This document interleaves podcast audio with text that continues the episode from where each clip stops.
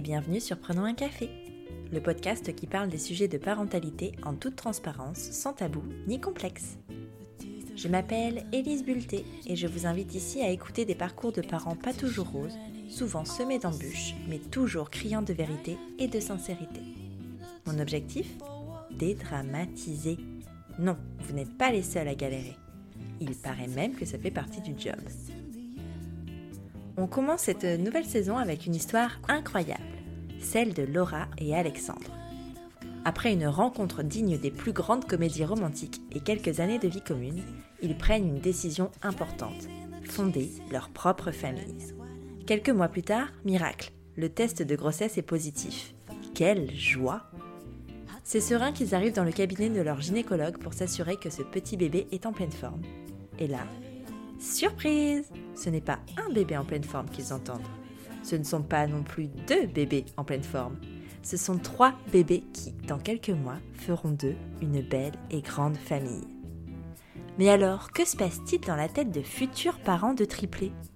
Comment on fait pour accueillir trois bébés en même temps? Je vous invite à le découvrir à travers ma conversation avec Laura et Alexandre. Bonne écoute Bonjour Laura, bonjour Alexandre. Bonjour. Bonjour. Bienvenue sur Prenons un café. Euh, je suis ravie de vous recevoir. Euh, on va commencer par une petite présentation. Est-ce que vous pouvez me dire individuellement, donc je ne sais pas qui va commencer, qui vous êtes et vous vous présenter Je pense que c'est moi qui vais commencer. Donc euh, ben, je m'appelle Laura, j'ai 27 ans. je travaille dans un salon de thé du Vieux-Lille. Plus depuis le mois d'août puisque je suis en congé maternité. Oui. parce que euh, on a une super surprise et qu'on attend des triplés. Voilà. Et moi, Alexandre, j'ai 31 ans. Je travaille dans les réseaux sociaux pour une entreprise du Nord. Et puis, euh, ben, voilà, c'est vrai que on va en parler, mais le projet triplé bouleverse un petit peu tout ça. Et puis J'imagine. J'imagine.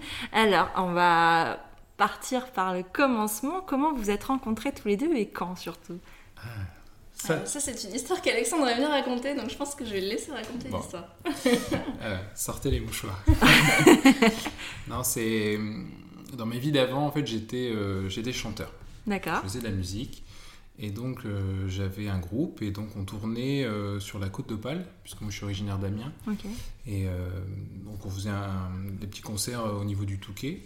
Et puis un, jour, donc c'était pas très loin de, de la fête de la musique, mhm. un petit peu après, on avait une tournée donc, qui passait par une ville qui s'appelle Fort-Mahon. Donc c'est, euh, Je connais de nom, c'est assez touristique, non? Ouais, c'est touristique, euh, la plage, euh, il fait un peu frais, mais c'est très sympa. en juin, ça va. Et puis, concert classique, voilà. Et donc je suis chanteur, enfin j'ai été chanteur et guitariste, donc je chante, le concert euh, démarre euh, très bien. Et puis là, très vite, dans la foule, ça fait un peu film. Hein, ouais, grave. J'ai l'impression dans une comédie romantique, c'est en fait, euh, très vite, je, je, croise le regard d'une jeune fille et il s'est passé un truc, c'est que ça m'est jamais arrivé pendant une heure, un, petit peu moins, le, le set a duré, j'ai pas décroché une seconde du regard de cette fille. Et du coup, euh, ce qui était en plus dingue, c'est que ben, elle faisait la même chose. Alors je savais que j'étais sur scène, donc forcément le groupe regardait. Mais je voyais bien que c'était moi qu'elle regardait, c'était pas les autres musiciens. Il se passait un truc. Et après, donc il y a un deuxième groupe qui jouait, donc je décide d'aller euh, dans la foule et puis de, la rejoindre, de la mhm. retrouver. Et en fait, assez naturellement, je me suis mis à côté d'elle et puis euh, et puis bah voilà, on a commencé à discuter et puis. Euh... Il s'est moqué de ma façon d'applaudir. Voilà, parce qu'il y a une façon d'applaudir qui est. Pourquoi t'applaudis comment? Je sais pas, apparemment j'applaudissais avec les mains euh, perpendiculaires, enfin un truc bizarre. Ouais, c'est pas très naturel.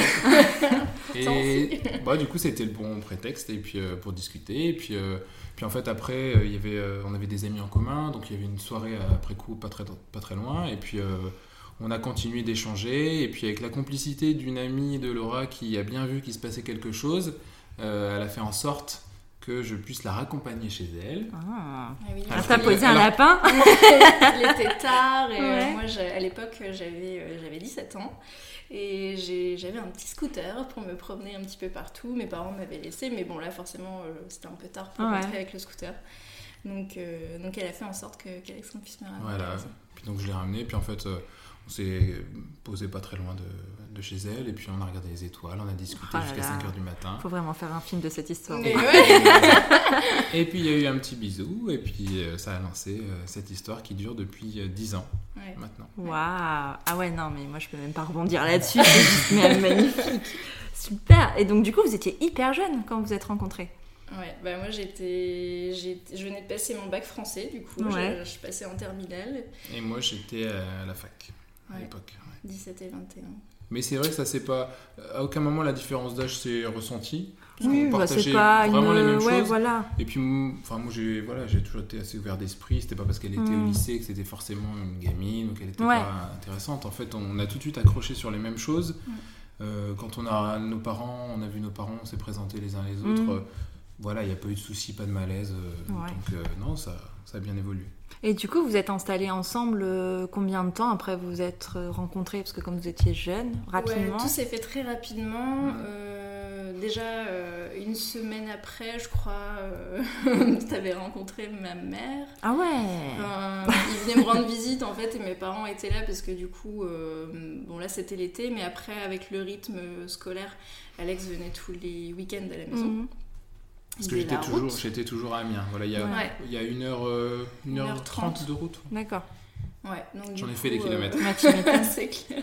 C'est beau Ouais, c'est beau. Donc, euh, mais c'est vrai que tout s'est fait rapidement. Moi, je, ce jour-là, je suis rentrée. euh, j'ai dit à ma mère, euh, maman, j'ai rencontré quelqu'un, je suis hyper amoureuse et tout. euh, et euh, on a décidé de partir en vacances euh, le mois suivant. Ah On est ouais partis à Saint-Malo tous les deux pendant une semaine. Et, euh, et même nos parents, enfin moi en tout cas mes parents parce que j'étais jeune, Mhm. ils se sont pas, ils se sont pas méfiés. Enfin c'était tellement naturel entre nous Mais c'est ça. ils nous ont laissé faire. Quand c'est une évidence, voilà, Ouais. tu, tu questionnes pas et puis tu y vas en Ah fait. ouais, c'est juste clair. ça. Ils Et vous avez rapidement, parce que, encore une fois, vous étiez jeune, rapidement parlé de, de projets d'enfants, mais dans l'avenir ou pas du tout euh, C'est des choses que vous n'avez pas Euh, abordées? Enfants non, euh, enfin on savait qu'on voulait des enfants, Ouais. mais on s'est pas vraiment projeté dans l'avenir. Euh, faut dire aussi que, en fait, euh, donc on s'est installé un an après. Ouais. quand Laura a eu son bac, euh, Ouais. elle m'a rejoint euh, à Amiens. moi, j'ai j'ai intégré euh, des études de, de commerce. Et ce qui s'est passé, c'est que très vite, le- la vie a fait que, euh, bon, c'est surtout de ma faute, mais euh, professionnellement, en fait, j'ai beaucoup changé. D'accord. Euh, J'étais dans le commerce, euh, et puis ensuite, je me suis dirigé vers la communication. Le problème, c'est que ça a impliqué un déménagement à Lille. Ouais. Et puis ensuite, il a fallu que je continue les études. Donc Laura, elle a trouvé aussi sa voie. Donc ça- pour ça, c'était bien. Mais c'est vrai que ça nous a obligés à chaque fois à bouger. Et puis en fait, après, j'ai trouvé une entreprise que j'ai quittée parce qu'on m'a offert l'opportunité d'intégrer une licence de journalisme. D'accord. Donc du coup, c'était très sympa. Mais une partie du boulot était à Paris. Et puis ensuite, j'ai changé d'entreprise entre-temps. Et Ouais. l'autre entreprise était à Lyon. Ah oui. Donc j'ai dû déménager à Lyon. Et toi, t'as suivi pendant tout ce temps suivi- À en chaque fait, fois tout ce temps, on s'est suivi. La première année, je suis allée à Amiens, mais je m'y sentais pas très très bien. Euh, il me manquait ma famille et mes Ouais. amis, donc j'ai voulu euh, retourner à... Enfin, j'ai voulu aller à Lille. Pour toi, c'est une belle ville, Amiens. Oui, c'est une belle ville. Euh, du coup, Alex m'a suivi, on a fait nos études, tout ça. Euh, ça a duré 4 ans. Et après, donc, t'es parti. euh, Enfin, c'était entre Lille et Paris, du Mhm. coup. Et ensuite à Lyon, et j'ai suivi à Lyon. et- D'accord. Donc c'est vrai que... nous sommes revenus. à Ouais, vous êtes revenus vous Donc, installer il y a ici. toujours eu quand même Des projets. hein. Très vite, on a... Ouais. on, on savait qu'on voulait, euh, voilà, comme j'allais dire un couple classique, mais euh, penser maison, penser euh, mariage, penser bébé. Ouais. Mais on voulait une stabilité. Ah ouais. Oui. On, on est assez, euh, je vais pas dire exigeant, mais en tout cas, on veut vraiment euh, pas prendre de décision à la légère, Mhm. Parce Ouais, qu'on on sait ce que ça prêt, implique. quoi. Ouais. On veut être prêt dans, dans tout ce qu'on fait et du coup c'est vrai qu'on parle beaucoup de, de tous ces projets-là qui sont hyper importants dans la vie quoi. Donc, Ouais. euh, Ouais, puis on sait ce que ça implique euh, d'acheter une maison, Mhm. d'un point de vue financier. sûr. On sait ce que ça implique euh, le mariage, quand on connaît la situation euh, des mariés et des divorcés. Mhm. Voilà. Et puis d'avoir un enfant, ça change tout. On Et vous, vous que- êtes mariés, du coup? Alors, euh, Vous n'avez pas eu le temps. non, on n'a pas eu le temps. Alexandre m'a demandé en mariage euh, l'année dernière. Et c'était beau, encore une fois. Euh, c'était pour nos 9 ans. Ouais. C'était à Annecy et c'était génial. On était en vacances, on était en rando et tout. Enfin, on est vraiment tombé amoureux de cette ville et, et il a choisi cet endroit-là pour, pour faire sa demande. Donc c'était vraiment Ah, génial. joli. Donc on s'est dit qu'on allait se marier l'année d'après, donc en fait cette année. Cette année, oui. Et puis, ben, entre-temps, il y a eu euh, des petits changements de programme, comme euh, bon, bah, déjà l'achat d'une maison. Oui. Parce qu'on a C'est vrai que c'est un euh, budget déjà. ouais. Un mariage, c'est un budget, donc forcément, tu peux peut-être pas forcément faire les deux en même temps, c'est vrai. C'est ça. Et puis, on s'est dit, bah, en fait, euh, on a envie d'être chez nous, quoi. Ça fait 10 ans quasiment, Mhm. donc euh, on a envie d'avoir un vrai chez, chez nous. Et on a acheté une maison, donc en. En, en janvier, là, on, a, en fait, on, a, on est propriétaire depuis janvier, quoi. Mhm. Et voilà, du coup, pas trop le temps, euh, pas trop la place euh, financièrement euh, pour euh, faire un mariage. Ouais, et puis en plus, c'est une maison qui est sympa, mais qui demande un peu de travaux. Ouais. Voilà. Les gens, Oui. les gens ne le voient pas. Oui, mais moi je vois bien. que- C'est vrai qu'il y a quelques travaux. Bon, c'est sympa hein, dans l'état comme ça. mais- Ouais, mais, mais, ça va pas rester. Ambiance, ambiance chantier, quoi. Et donc, euh, donc vous achetez la maison en janvier et vous décidez de, de concevoir ces bébés ou alors c'est arrivé un peu par hasard? Alors, on décide de concevoir un bébé. Oui, bon, ça j'imagine. C'était peut-être pas prévu. Mais si c'est venu, euh, en fait, euh, dans, dans notre euh, plan de marche, c'était euh, voilà, la maison, c'était pour nous euh, le- l'élément déclencheur Ouais, c'était, ouais. pour se lancer dans l'aventure bébé, parce qu'on voulait pouvoir l'accueillir dans de bonnes conditions, Ouais. malgré le travaux, mais c'est bientôt fini. Mais on voulait vraiment avoir une stabilité et professionnelle Mhm. Et de et une maison, quoi, d'avoir euh, un, un endroit chaleureux qu'on puisse personnaliser, parce que c'est vrai qu'on a beaucoup déménagé, on a beaucoup Oui, bougé, bah on oui. pouvait pas faire ce qu'on voulait. Non. Donc il y avait vraiment euh, cette volonté, voilà, d'entrer avec le bébé dans la nouvelle maison, Ouais. de s'y sentir bien, et donc bah on a lancé quasiment en même temps le projet. euh, Ouais, vous Ah, en fait, faire votre nid Il en faut fait. savoir que la maison, elle était quand même bien habitable quand Ouais, on y est d'accord. C'est juste qu'on a décidé de faire beaucoup de changements euh, avec la dernière nouvelle. Oui, bah donc, oui. euh, donc euh, du coup, on a décidé de, bah, d'abattre euh, un mur porteur pour euh, faire une pièce plus grande, Mhm. de, de changer la cuisine de place. Enfin, voilà. Mais à la base, euh, la maison, elle est quand même... euh, Enfin voilà, Ouais, elle, est- elle était accueillante. Oui, et, donc euh, vous on avez pouvait s'y vraiment, ouais. installer sans problème. Vous avez choisi de faire les travaux avec l'arrivée. C'est l'arrivée des bébés en fait qui a fait, euh, qui a fait, euh, qui Ouais. a C'est initié accéléré. les changements. Ouais, Ouais, voilà. On s'est dit qu'il allait falloir nous, enfin, nous falloir plus de place. Quoi. Et donc vous avez décidé de faire ce, ce je vais dire ce parce que Oui, à la base vous avez décidé Ouais. de faire ce bébé. Euh, donc quand vous êtes arrivé en janvier. En fait, ou- on s'est dit, en fait, euh, un peu plus en amont, on avait discuté, et moi j'avais décidé de- d'enlever mon implant Ouais. euh, contraceptif, euh, de prendre le temps et tout, et on s'était dit, bon bah, du coup, à partir de janvier, on s'y met, on essaye quoi. D'accord. Et ben en fait, euh, les essais euh, ont pris 4 mois, et se sont transformés en Ouais. une grossesse. C'est un Bah, essai. c'est vrai qu'on s'était quand même renseigné. Ouais. et, euh, forcément parce que ça restait l'inconnu. Et euh, on pensait que ça allait prendre du temps. Honnêtement, on tablait, on se disait, bon, si dans l'année ça arrive, c'est bien. Et si au bout d'un an, on était déjà à réfléchir, si au bout d'un an ça marche pas, bon, donc il faut voir un spécialiste, etc. Ouais. Et puis en fait, bon, bah non, apparemment, euh, ça, bien fonctionné. ben, super. Et donc en- tu tombes enceinte. Euh, comment tu le découvres et comment tu l'annonces surtout? Alors, euh, j'avais un peu euh, la sensation déjà le mois d'avant qu'il y avait quelque chose, mais en fait, bon, il s'était avéré qu'il n'y avait rien. Ouais. Donc, euh, j'avais déjà euh, acheté un test de grossesse et tout. Et, euh, et du coup, euh, je sentais que j'avais des petites modifications, surtout bon, au niveau de la poitrine, Ouais. ce genre de choses. Donc, je me suis dit, bon, allez, c'est le moment. euh, J'ai un petit retard de, de 1-2 jours. c'est parti. Je vais faire le test. Donc, je... c'était le 1er mai. Donc, Alexandre travaillait pas ce jour-là. Je fais le test et puis Alex était en train de préparer le petit-déj et, et voilà. Et je découvre qu'il y a un petit plus sur le bâtonnet. Ouais. Donc je suis enceinte et là, euh, bah, danse de la joie quoi. Wouhou, Tu comment je vais faire euh, pour lui annoncer Ouais. du coup Et euh, ouais, j'étais trop impatiente parce que comme ça faisait plusieurs mois qu'on essayait, enfin même si c'était peu de mois, euh, c'était quand même trop, trop génial sur Ouais. le coup. Donc je descends, euh, je descends avec dans la poche euh, le bâtonnet et puis le, la, la notice. Parce qu'il faut savoir qu'Alexandre aime bien, comment, aime bien savoir euh, comment fonctionnent les choses. Donc euh, Des formations professionnelles de- d'anciens journalistes. je me doutais qu'il allait vouloir lire la notice, Ouais. tu vois. Donc, euh, donc voilà, donc je lui ai dit, bon bah, j'ai même pas attendu la fin du petit-déj. euh, je lui ai dit, euh, écoute, euh, on va être trois euh, bientôt, enfin dans 9 mois c'est bon et tout. Et toi, tu réagis comment quand elle te le dit Bah, je suis content, enfin forcément, et je suis. Je me dis que ça y est. Ouais. Je, je suis pas euh, enfin quelqu'un de très expressif, mais je suis hyper heureux et je me dis que ça y est. Après, je suis conscient que c'est pas parce qu'elle me l'annonce que les bébés sont là. Mhm. Je, je- je suis comme ça. Je suis quelqu'un de réfléchi Ouais. et euh, je suis un peu comme ça, Thomas. étoiles dans les yeux. Hein. Oui, mais, mais c'est sûr. Ouais, c'est Mais- pas n'importe quelle annonce quand même. Voilà, Voilà. non, non, j'étais vraiment content, mais c'est vrai que euh, suis un peu comme euh, saint Thomas, je ne vois que ce que je crois. Et Ah ouais. je, je me disais, il faut vraiment, voilà, là ça, ça y est. En fait, j'étais content parce que je me disais, ça y est, on y est quoi. Mhm. Ça, le projet démarre.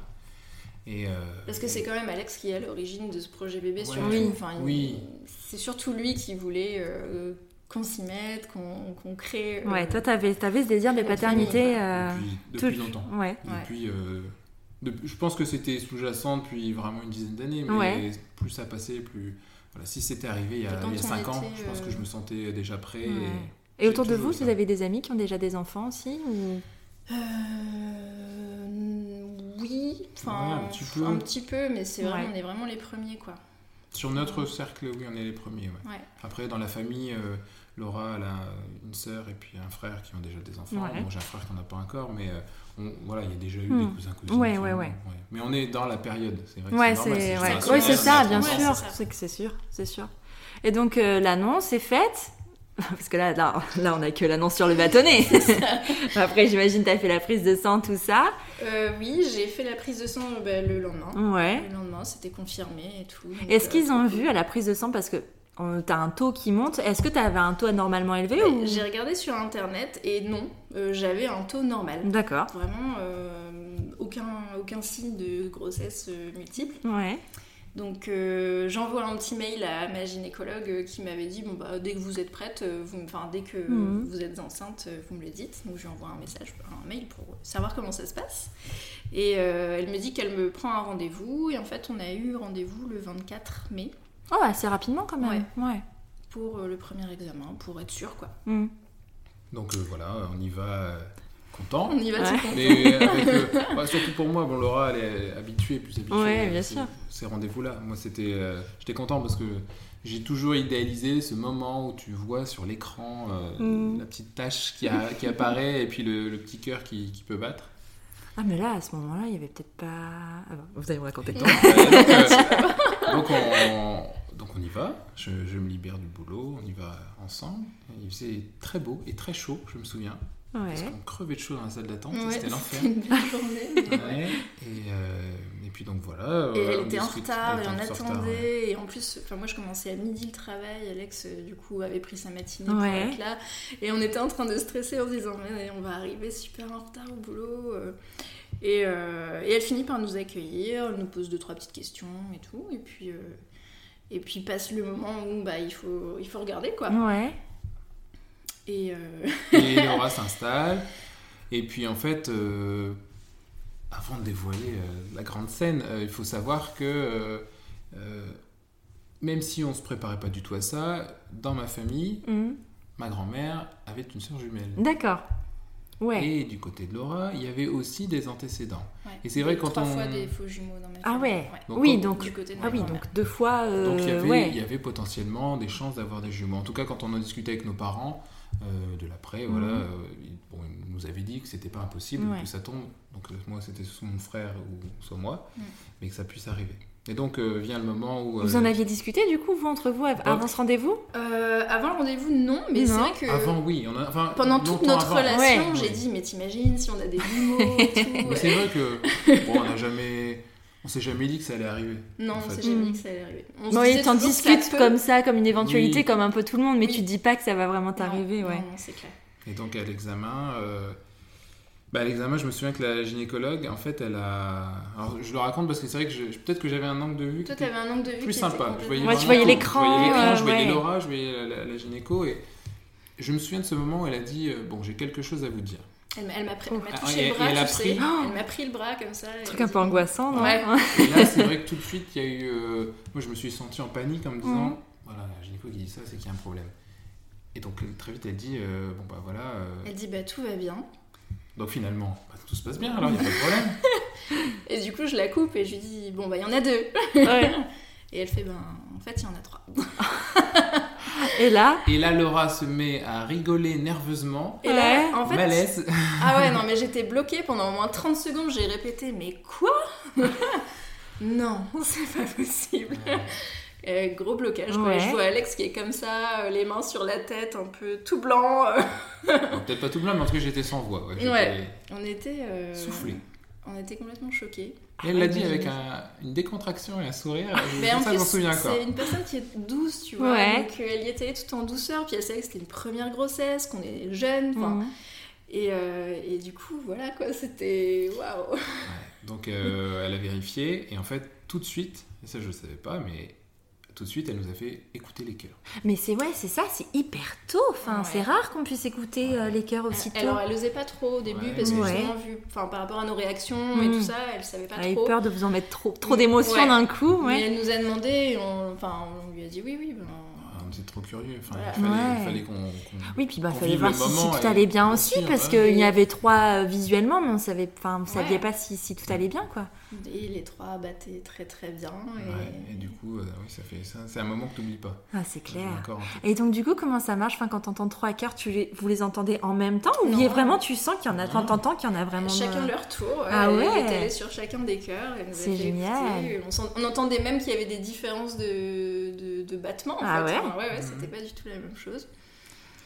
Et, Et voilà. bon. Et Et après- L'examen se termine et on se repose euh, enfin, à son bureau et elle, elle Et- nous expose. euh, Bien le moment de la discussion. Ouais. ouais. Parce qu'en Oui. fait, très vite, euh, alors ce qui était marrant, c'est que pourtant c'est une gyné- gynéco qui a dû voir passer pas mal de couples, mais c'était aussi sa première grossesse. C'est vrai? Oui. Bah, C'est hyper Donc c'était hein. premier Ouais. pour tout le monde. Et donc euh, vient le moment de la discussion où très vite, parce que c'est normal dans son rôle de professionnel, elle nous expose euh, ben, toutes les solutions qui s'offrent à nous. Ouais. Parce qu'elle part du principe qu'on peut les garder, mais qu'on peut aussi soit n'en garder aucun, soit faire ce qu'on appelle une réduction embryonnaire. Ah ouais. C'est-à-dire de choisir euh, de façon arbitraire et en, en supprimer un. D'accord, mais c'est deux. possible ça? Enfin, c'est risqué pour les autres, non? Oui, c'est ouais. risqué pour les autres, on peut, on peut perdre les trois bébés, Ouais. mais euh, c'est automatiquement proposé quand tu as une grossesse euh, Triple. Triple, d'accord. Ou plus, mais... euh, Mais pas, pas en dessous. Je veux dire, si tu euh, en gémellaire, c'est pas d'accord. Non, parce qu'ils considèrent que le corps de la femme est fait pour aussi avoir des jumeaux, mais pas plus, quoi. D'accord. Bon, ceci dit, en même temps, c'est naturel chez vous, donc enfin. Ouais. Moi, j'aime à penser que si le corps permet d'avoir des trois bébés, c'est que ton corps peut le faire après. euh, Ouais. C'est ce qu'on s'est ce dit que- assez rapidement. Mais c'est vrai que bon, elle a joué son rôle et elle a été. Ouais, bien sûr, c'est son job, hein, c'est nous ça. expliquer. Ouais, parce elle était que- très professionnelle, elle nous a expliqué tout- tous les recours et même du coup si on voulait euh, pas prendre la décision de, de faire une réduction embryonnaire et donc de choisir un bébé qui allait partir, Ouais. euh, elle nous a dit la date euh, pour, euh, pour l'avortement. D'accord. Elle nous a tout, tout expliqué. Quoi. Après elle nous a tout de suite dit euh, en tous les cas il faut que vous alliez à Jeanne de Flandre, Mhm. c'est eux qui vont vous suivre et qui vont vous prendre en charge. Donc, Oui, parce que c'est c'est une grossesse à risque. Tout à fait. C'est ça. Ouais. Donc, Jeanne de Flandre, hôpital de niveau 3, C'est Ouais. ça. avec tout le dispositif. euh, j'ai accouché là-bas. Oui. Mes, mes grossesses simples, tout s'est bien passé, mais j'ai accouché là-bas quand même. Un grand dispositif, Et, euh, notamment en cas de réanimation. Ouais, c'est ça. Puis comme service de, de C'est ça, ils ont, ils ont un bon service et puis je crois que Jeanne de Flandre est classée deuxième ou troisième meilleure, euh, meilleure maternité de France. oui, c'est les- vraiment les un, top top, ouais. bébés Ouais. ouais. Non, c'est bien, vous allez voir. Euh, Mais c'est vrai pour l'instant, a mais-. Pour l'instant, donc, c'est vrai que voilà, très vite, euh, en fait, très vite, une fois qu'elle nous a exposé les choix, ce qui était positif pour nous, alors déjà, il faut le manger quand même. hein, le... Ouais. Vraiment, surtout que moi, j'allais. euh, tout de suite après, je me souviens que j'avais un badminton avec des collègues, parce que Ah le ouais. midi, on a des petites pauses. euh, on a mangé ensemble. Moi, j'entamais direct le boulot. Ils hein. étaient. euh, oui, mais à la limite, t'étais dans le truc, donc euh, c'est ce qu'on s'était dit. J'étais tremblante, j'étais pas bien. Mais on, on s'est posé tout de suite la question de se dire, bon, on fait quoi On va bosser ou pas Mhm. Et euh, non, c'est, enfin, moi j'ai poussé Ouais, Laura le- pour qu'elle aille bosser. J'ai dit, si tu ne bosses pas, tu vas gamberger Ouais. et ça va, ça va rien amener de bon. Donc on, on va travailler, on laisse l'inconscient mûrir et puis on en reparlera. Ouais, puis comme ça, vous êtes aussi chacun de votre côté pour process parce que ça peut euh, être angoissant aussi d'être ensemble, de vous filer les angoisses ou. Bah, Ouais, mais- Est-ce que les deux veulent les garder? Ouais, voilà, qui- de voilà. process chacun de votre Mais côté. d'un autre côté, on a euh, tellement l'habitude de discuter Ouais. que là, c'était aussi très perturbant parce qu'en fait, on, on en a discuté 5 minutes euh, le temps qu'il me dépose jusqu'au mé- enfin, jusqu'au métro pour que j'aille au travail. Et, euh, et c'était tout quoi. Et en fait, euh, bah voilà, je suis arrivée au travail et j'étais toute tremblante et je me suis dit, mais qu'est-ce qui m'arrive Qu'est-ce qu'on va faire et... Ah oui, je, enfin, je me suis dit pareil. C'était dingue. Alors après, c'est marrant, on n'a pas les mêmes interrogations, je pense. euh, Laura, c'est vrai qu'elle avait. euh, c'est quelqu'un qui est assez sensible, donc elle a tout de suite eu une. Je pense une perception par rapport à ses bébés, comment les gérer de façon humaine, on va dire. Euh, Moi, j'ai eu un raisonnement plus pragmatique, euh, masculin peut-être, mais. euh, Et matériel. Bah, c'est cliché, et- mais c'est vrai maison, que. Ouais. la voiture qui est pas adaptée, Ouais. et financièrement, comment on va s'en sortir. Les parents, ils habitent à une heure et demie de route, Ouais, est-ce que ça en va plus. le faire ou pas Mm. on n'a pas forcément énormément d'amis ici. Enfin voilà, plein de questions Mhm. qui font que dans, dans un cas comme dans l'autre, bon, on était paumés quoi. Ouais. Et c'est vrai que la chance qu'on a eue, c'est que déjà elle nous a clairement dit qu'on avait un peu de temps pour réfléchir. Oui, parce que c'était en tout début de grossesse, Voilà. donc Ça, euh, ouais. Médicalement- c'était tôt, quoi. Franchement, Médicalement, il n'y avait pas ouais. d'urgence. Et la chance qu'on a eue, c'est qu'il y avait la fête des mères qui était trois jours après. Ah, donc vous avez pu voir vos familles. Donc euh. on a vu. euh, ça. en fait, moi, j'ai tout de suite dit à mon... Il y avait mon boss qui était là et je lui ai dit, euh, Mhm. écoute, euh, j'ai une problématique, je peux pas vraiment t'en parler, mais je sens que je vais pas pouvoir bosser ce week-end, ça va pas en fait. Ouais. Et, et j'ai besoin de retourner euh, sur la côte pour voir ma famille et tout. Donc il, il s'est inquiété, il m'a posé des questions et je lui ai dit, je préfère pas t'en parler tout de suite, euh, mais t'en sauras plus après, mais voilà quoi. Mm. Et euh, du coup, il, a été super cool, il m'a laissé mon week-end. tout le monde s'est arrangé pour prendre mes heures.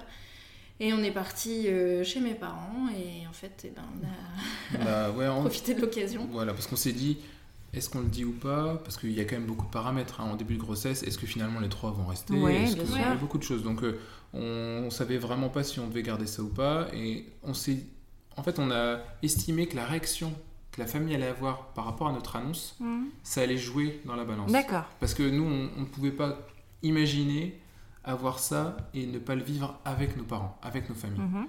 Déjà parce qu'on sait qu'on a besoin d'aide. Ouais, Et puis parce que c'est, euh, on est comme ça, on est quand même assez famille, Mhm. Laura encore plus. Donc euh, c'est des projets de vie de famille en fait. Ça bouleverse aussi nos parents, euh, nos frères et sœurs. Donc euh, bah bon voilà, on, on a fêté. C'est sûr qu'à Noël, il y aura un peu plus de monde. Ah bah là c'est sûr. Donc au repas, on a fêté les mamans, on a levé notre verre. Alors, petite anecdote, à un moment, le papa de Laura lui dit euh, et aux futures mamans, alors qu'il ne savait absolument pas, vrai. mais il a dû sentir. J'avais pris de la limonade. Ouais. Déjà, Ah oui, c'est vrai que c'est un truc, si t'es habitué à prendre une coupe ou quoi, Ouais. euh, tu te fais tout de suite griller dans ces moments-là. Ah, mais là, ça Euh, tenait quand même. Je me dis, euh, mais il l'a dit, en plus, après coup, on a rediscuté, il a dit vraiment sans arrière-pensée. Il avait même pas vu ce que tu avais dans ton verre. Ouais, non, en fait. il a vraiment Il a même pas senti le capté, truc. quoi. Ouais, des fois, moi je pense. puis- Enfin, il y a des trucs comme ça. Bah, moi je crois vraiment à ces trucs-là. Ouais. Bah, Des ça. feelings. Du coup, je l'ai, je l'ai pas euh, coupé, mais je lui ai dit, bon, bah, on- C'est l'occasion. bah, voilà, je me suis dit, bon, allez, c'est maintenant que jamais. Donc, le- pareil, encore toute tremblante, euh, j'avais la main sur le genou d'Alex. euh, Sauf que t'as pas parlé, c'est moi qui ai parlé parce qu'elle était tétanisée. Bah ouais, en fait, donc, j'ai, euh, j'ai commencé à dire, bon, bah, du coup, vous- apparemment, vous l'avez compris, euh, la famille va s'agrandir, je suis enceinte. Et je me suis arrêtée là, en fait. Ouais, Ah blocage. J'ai pas. Donc du coup, ce qu'on s'est dit, c'est que tout de suite, il fallait qu'on... Tout de suite, on, on mette les pieds dans le plat. Ouais, vous Donc, euh, pas euh, laisser le temps de la voilà. joie de Non, la non, non, grossesse non. et tout de Donc, suite euh, dire. Laura ouais. dit ça, mais très vite, euh, je, prends le, je prends le relais. Mhm. Parce que je vois en plus que sa sœur, qui est aussi sensible qu'elle, elle commence à avoir les larmes Ouais. dans les yeux. Et donc, euh, je dis, bon, par contre, il faut qu'on vous dise quelque chose. Alors, je sais que ça faisait un peu solennel Ouais, sur le moment, mais, c'est- mais il Ah, fallait, il fallait, peur, il peut-être. fallait calmer Ouais. le truc. Ouais. Il fallait calmer Ouais. parce qu'il fallait qu'on ait une réaction vraiment, euh, bah, vraiment réfléchie aussi de leur Ouais, part vous sur aviez besoin de réflexion, c'est Ouais. ça, ouais. Et donc, euh, bon, on a un truc à vous annoncer. Et bon, là, j'avoue que je l'ai pas fait au début par euh, plaisir. J'ai fait comme ça, comme c'est venu. J'ai dit, il y en a pas qu'un. Ouais. Il n'y en a pas que deux. Et donc, quand j'ai dit il n'y en a pas qu'un, tout de suite les yeux positifs. euh, et quand j'ai dit il n'y en a pas deux, là, j'ai quand même vu des mines un peu Ah déconfites. Ouais, Genre, c'est ouais. vrai. Et notamment euh, les parents de Laura. Donc, euh, quand euh, j'ai dit, bah oui, on attend des triplés. Et alors, C'était le son père a bugué. Ah ouais Complet. Plus rien. Plus de son, plus d'image. Il était là, mais je pense que là-haut, ça, Ouais. ça, ça turbinait. Pourtant, mon père adore les enfants, tu vois. Ouais. Il m'a dit euh, trois bébés à pomponner, c'est trop bien. Non, il a complètement bloqué. Mais là, à cet instant-là, L'annonce ouais, a été là, un choc. Et sa mère a répété euh, Ah bah merde. Ah bah merde Ah bah merde alors Mais au moins dix fois. C'était- et Ouais. c'était très drôle en fait après coup. Ouais, parce qu'elle disait, moi qui vous, qui vous taquinez tout le temps, euh, bah j'en reviens pas en fait. Mais après, bon, très vite, la sœur Dora s'est levée, elle était hyper heureuse. Ouais. Et puis son frère, et puis tout le monde a pleuré, tout le monde nous a fait des câlins. Vous avez eu que des réactions positives Ouais. En chouette. tout cas, là, sur, euh, sur ce repas-là, ouais, c'était hyper positif. Et euh, ça a tout de suite lancé la discussion parce qu'on leur a expliqué qu'on leur annonçait très tôt. Mm. Ce qu'on normalement on ne fait pas. On nous a toujours dit avant, euh, bon, vous attendez les trois mois. Oui, c'est vrai que c'est un truc qu'on dit, mois. mais bon. Mm, mm. Moi, Ah, je suis que- pas très. Moi, je l'ai pas fait, enfin, personnellement, parce que c'était quand même un truc qui... que t'en aies un, deux ou trois, c'est un truc de fou. Et Ouais, oui. moi, je trouve que enfin, c'est important de partager. Ouais, parce sûr. que même s'il se passe quelque chose de pas bien, t'as pas envie d'être tout seul dans ces moments-là non plus, tu vois. Ouais. Parce que même si t'en perds un ou deux ou les trois, c'est vraiment des moments qui sont compliqués que tu peux pas vraiment vivre tout seul. Quoi. Mm. Donc Non, là, il fallait qu'on en parle. Et très vite, on a discuté pendant le repas Mhm. en leur expliquant que si on leur disait aussi, aussi vite, c'est parce que on avait besoin d'eux. En fait, on avait besoin de, de voir leur réaction. Pour le coup, on savait qu'elle était naturelle et qu'elle était positive, donc ça nous a clairement conforté dans Ouais. l'idée de les garder. Mm.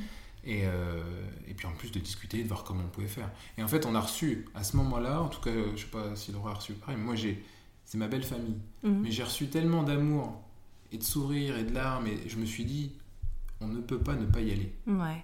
C'est impossible de pas, de pas aller vivre ce truc. Quoi. Ouais, t'as eu un élan vraiment de, de famille et dire que ben, ces bébés-là étaient attendus aussi, ouais.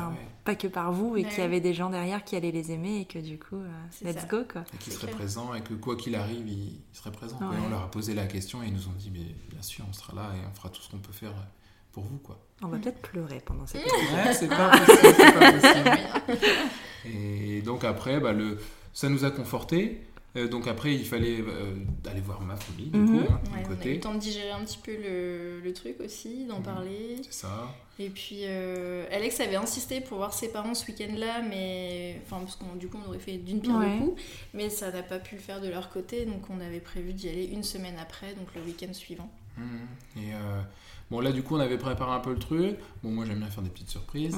Alors, donc, du coup, je m'étais dit, allez, on va aller acheter des petites chaussettes bébé. On était déjà plus dans le même état d'esprit. Ouais, non, ouais, c'est clair. Là, on vous avez, enfin, c'était euh, euh, plus Bah, on un questionnement, c'était vraiment une annonce. Là, Voilà, pour le coup, euh, ouais. Parce qu'on avait euh, ce soutien-là. Bon, et il n'y avait pas de surprise de mon côté. Je savais que mes parents Mm. réagiraient bien, qu'ils seraient hyper contents Oui, et qu'ils feraient vraiment tout pour parce que ça qu'en fonctionne. plus, euh, Alexandre étant le premier, c'est leurs premiers petits-enfants, donc Ouais. euh, Et je sais d'autant plus merveilleux quoi. Oui, là, et ouais, ils ont vraiment. euh, Ouais. C'est quelque chose qui, l'a- qui Donc euh, la petite boîte avec le petit cadeau, parce que euh, on fêtait aussi euh, un anniversaire qui datait, mais on n'avait pas pu se voir, et donc j'avais préparé une petite chaussette, Ouais. et j'en avais glissé deux autres en dessous d'un d'un film, euh, d'un petit film petit en fait, un petit papier de soie. Et donc du coup j'ai donné la boîte, et puis donc il a ouvert, et puis il a vu la petite chaussette, donc il a tout de suite compris qu'il y avait un enfant, donc hyper content, et je lui ai dit, euh, ah mais c'est, t'as pas tout ouvert, regarde en dessous il y en a, Ouais. et donc il a regardé, puis, puis je le vois encore avec les trois chaussettes en train de se dire, oh bah c'est marrant, il y a Ah, trois mais il y en a chaussettes. mais il a trois pieds. Et donc il a, je pense qu'il a pas compris tout de suite. Et puis après il a compris. Ouais. Et puis là il a puis grand Michel sourire. qui- Et puis Michel qui dit, euh, Non Michel ma- c'est ma belle-mère. Sa belle-mère Ouais. qui, qui, a, qui a compris et qui a enfin, bugué, mais hyper positivement. Elle a fait Non, c'est pas vrai Et donc euh, voilà, pareil. euh, Ouais. Tout le monde Gros était bisous. heureux, Ouais, quoi. c'était- C'est chouette. C'était dingue. Donc ça c'est, puis ça s'est très bien passé. Même réaction, ils étaient euh, contents, prêts à nous soutenir aussi. Ouais. Et donc c'était positif. Et puis euh, en dernier, il fallait que je l'annonce à ma maman. Parce que mes parents sont divorcés. Ouais. Et puis, euh, donc là, c'était différent. Euh, c'était différent parce que ma mère est quelqu'un qui est euh, un peu stressé par, Mm. par plein de choses, parce que voilà, elle a un parcours de vie euh, qui fait que. Et donc, euh, quand je l'ai annoncé, elle n'a pas eu la réaction aussi positive qu'on attendait. D'accord.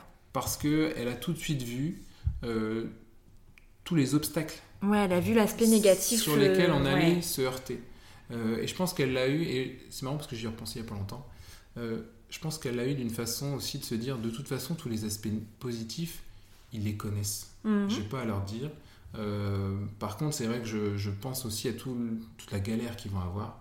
Et donc, c'est ce qui est ressorti sur de Ouais. son visage et de son expression. Bon, très vite après, voilà, même si Laura l'a mal pris sur le coup, Mm. et je le comprends, mais très vite après, bon, elle a retourné en disant bon, Ouais. par contre, pas de souci, je serai là, et, et je la connais, et je sais qu'elle sera là, et qu'elle fera tout ce qu'elle peut pour nous aider aussi. Mais c'était pas finalement négatif d'avoir cette réaction-là, Mhm. ça part, parce que ça nous a permis aussi de voir que, bah non, en fait, tous les gens réagissent pas de la même manière. Ouais.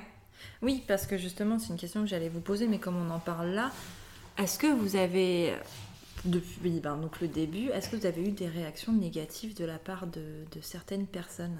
Bah, on en a eu, euh, d'un point de vue famille, non. Mhm. D'un point de vue ami ou autre, on a. Alors, c'est marrant, c'est généralement les trois mêmes types de, de réactions. On a les, ceux qui sont hyper contents, Ouais. hyper expressifs, ah, c'est génial. Il y en a ceux qui bug, Qui bug. donc Ils croient qu'on leur fait une blague.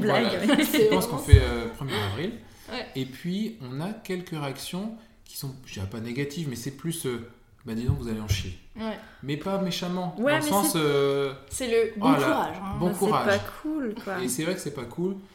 Mais d'un autre côté, c'est des gens, euh, en plus, moi je sais qui ont des enfants, qui, ont- donc, qui Oui. se disent Oh là, moi j'en ai eu un, voire deux, et déjà c'est compliqué, et eux ils vont en avoir trois en même Ouais, mais temps. tu vois, c'est leur propre peur et angoisse qui dégagent sur vous, c'est pas sûr. les vôtres en fait. C'est Ouais. ça qui est. euh, C'est ça.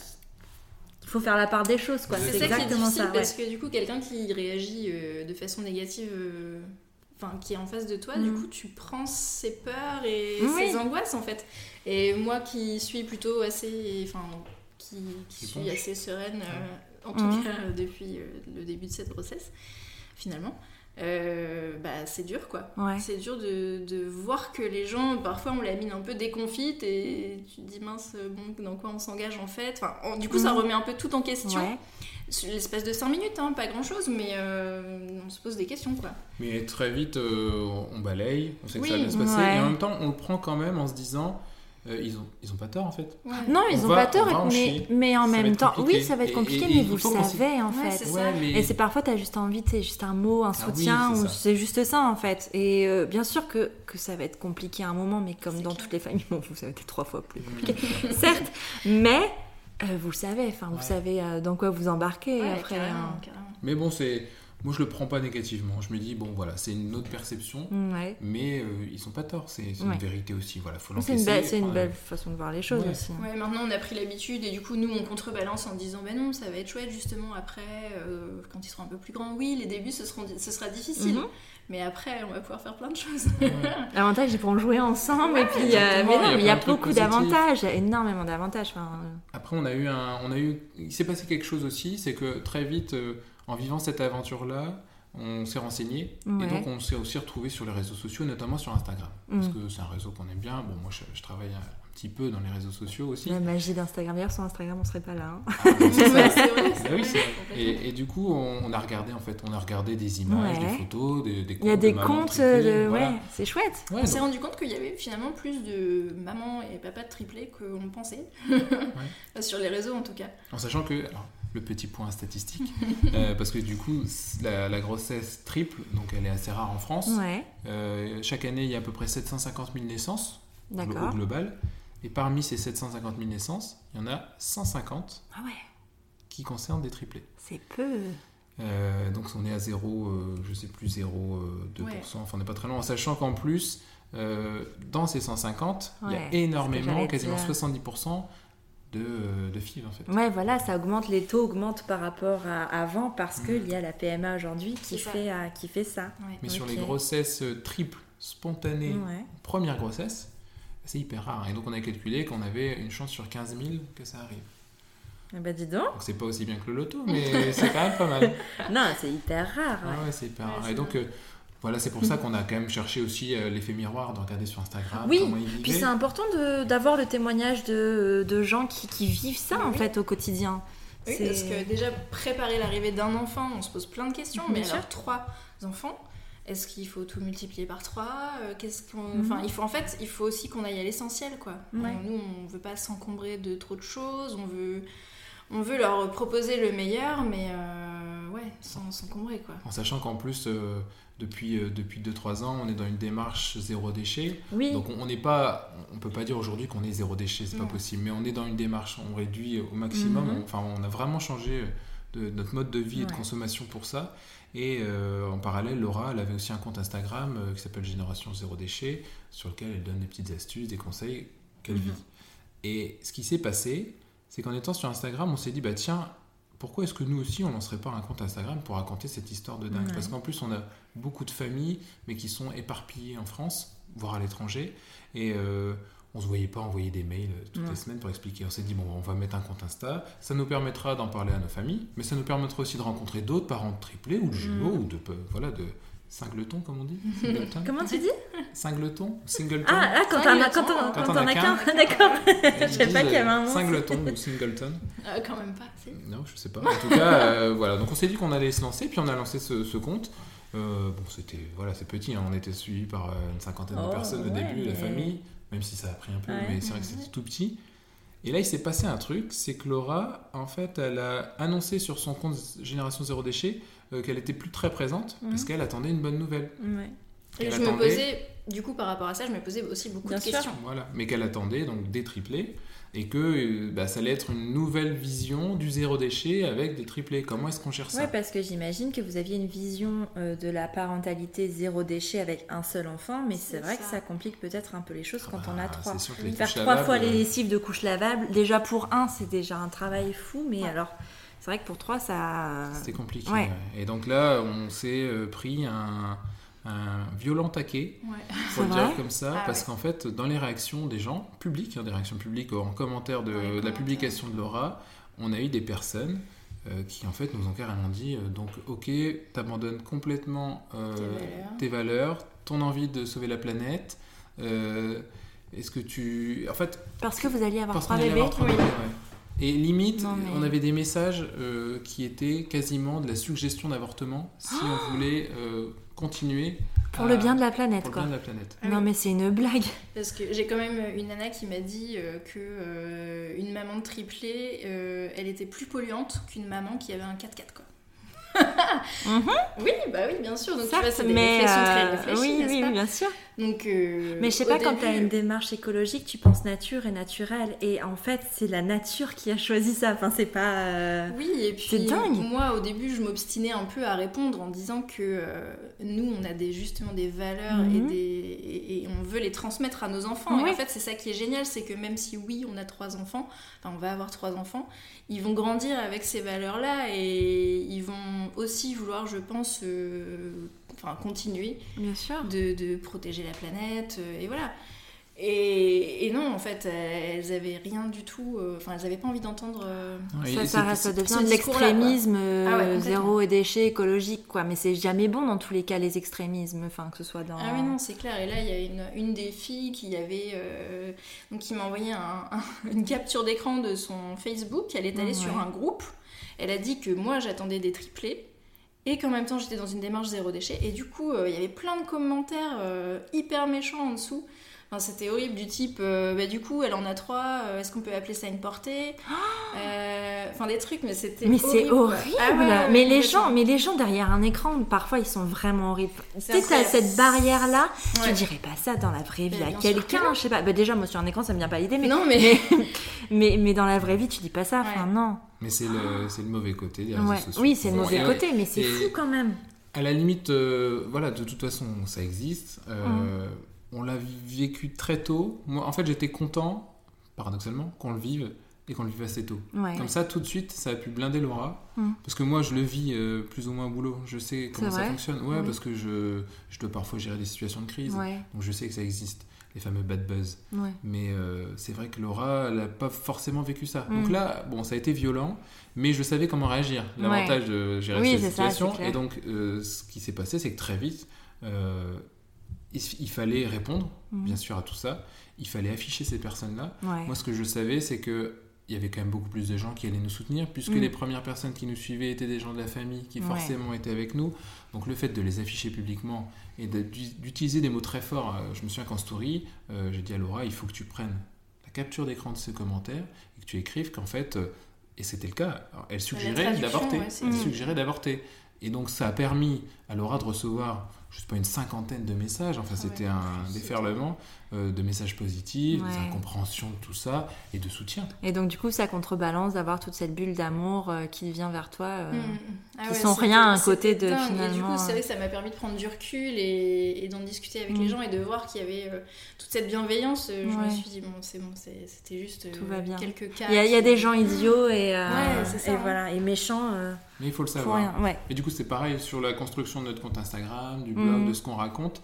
Euh, très vite, on s'est aussi rendu compte que on voulait partager cette histoire parce qu'elle est incroyable et je pense qu'elle mérite d'être entendue, Mhm. comme les autres parents triplés hein, et comme d'autres histoires qui n'ont Ouais. rien à voir avec la parentalité. Mais euh, par contre, il faut qu'on ait le contrôle sur ce qu'on raconte. Mhm. Voilà. Et il y a des choses qu'on ne dira pas, Mhm. qu'on sait mais qu'on ne dira pas parce que euh, c'est notre jardin secret Bien sûr. et il faut que ça le reste. Bah oui, et puis bon, c'est comme tout. Enfin, c'est- ça aussi parfois que les, les spectateurs ou les followers sur les réseaux sociaux se rendent pas compte. Ils croient qu'on leur montre toute notre vie, alors qu'en fait, c'est loin d'être le Ben cas. oui. Mais oui. Et euh, on choisit ce qu'on veut bien montrer, que ce soit dans le positif ou dans le négatif, parce que moi, je sais que ça m'arrive de partager mes moments de down en tant que maman ou en tant qu'autre chose, parce que je pense que c'est important aussi de montrer aux gens qu'il y en a. Mm. Parce que quand tu montres que du positif ou d'un moment, les gens, euh, eux, eux, ils vivent du négatif, donc ils sont là, ah, mais c'est horrible, je Mais suis oui. une personne horrible parce que chez, chez elle, c'est trop facile. Mais c'est bien de choisir. Bien Puis, de sûr. toute façon, on a des vies privées, hein. Bah oui, bien sûr. mais complètement. C'est clair. On va revenir sur, euh, sur la suite de cette grossesse. Donc, vous avez annoncé tout ça, vous décidez, même si la décision était déjà prise depuis longtemps, qu'ils resteront là tous les trois. Ouais. Comment ça se passe un suivi de grossesse triple? Eh bien, c'est très médicalisé. Ouais. Ouais, il y a des suivis, donc bah, du coup, forcément, on va assez rapidement à Jeanne de Flandre. On Mm. est suivi par un. On a un rendez-vous avec un professeur qui euh, fait la première échographie D'accord. euh, pour voir si tout va bien, etc. Euh, il, nous, il nous fait un petit entretien après, donc à nouveau une discussion qui explique tout, euh, les, tous les aspects euh, bah, compliqués de cette grossesse, justement, tout ce qui pourrait m'arriver euh, à moi, mais Mhm. aussi au bébé. Ouais. C'est hyper positif parce qu'il a vraiment un discours. euh, il est dans ce rôle de Mhm. professeur, Mhm. mais il a un discours qui est euh, hyper négatif.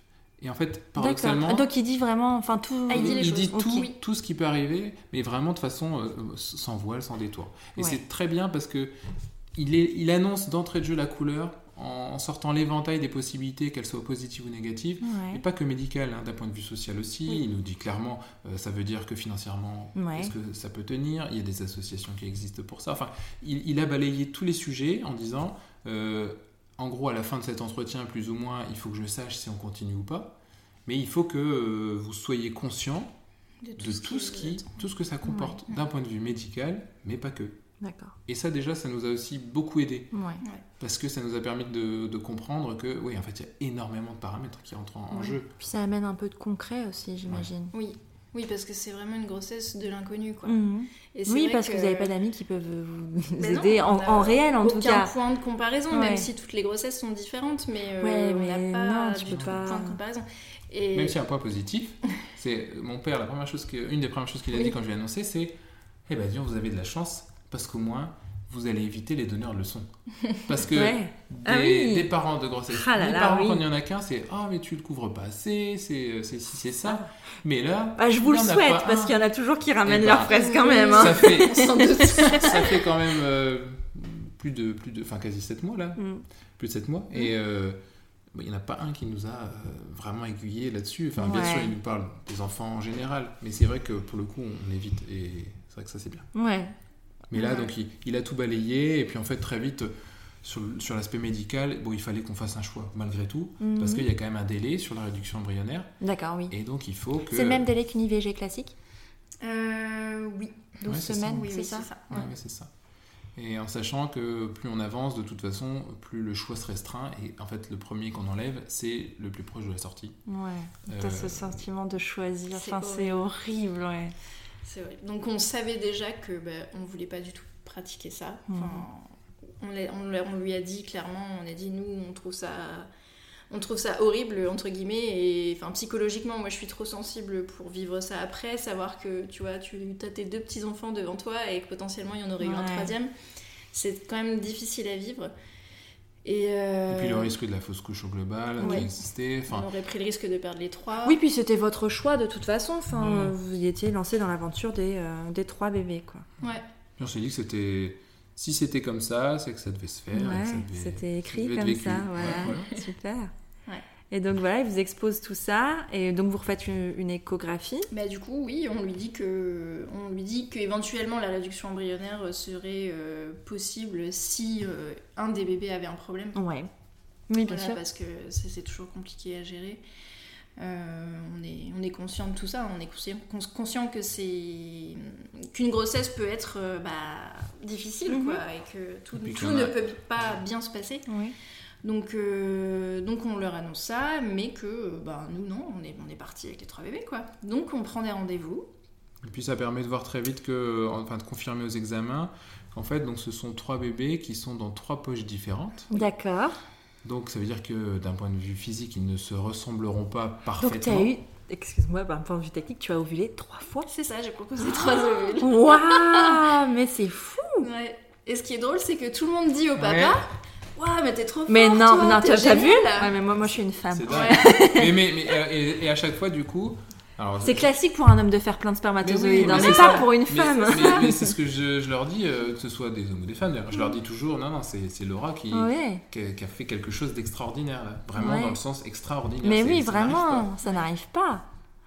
Waouh. Donc, Donc, euh, trois bébés complètement différents. Trois bébés Trois complètement bébés différents, uniques. ouais. Donc c'était aussi euh, l'un des points positifs de cette grossesse parce que euh, bah, souvent quand il y a des jumeaux et un bébé tout seul, c'est plus compliqué en fait. À partir du moment où tu as de vrais jumeaux, euh, il peut y avoir le syndrome de euh, transfuseur transfusé.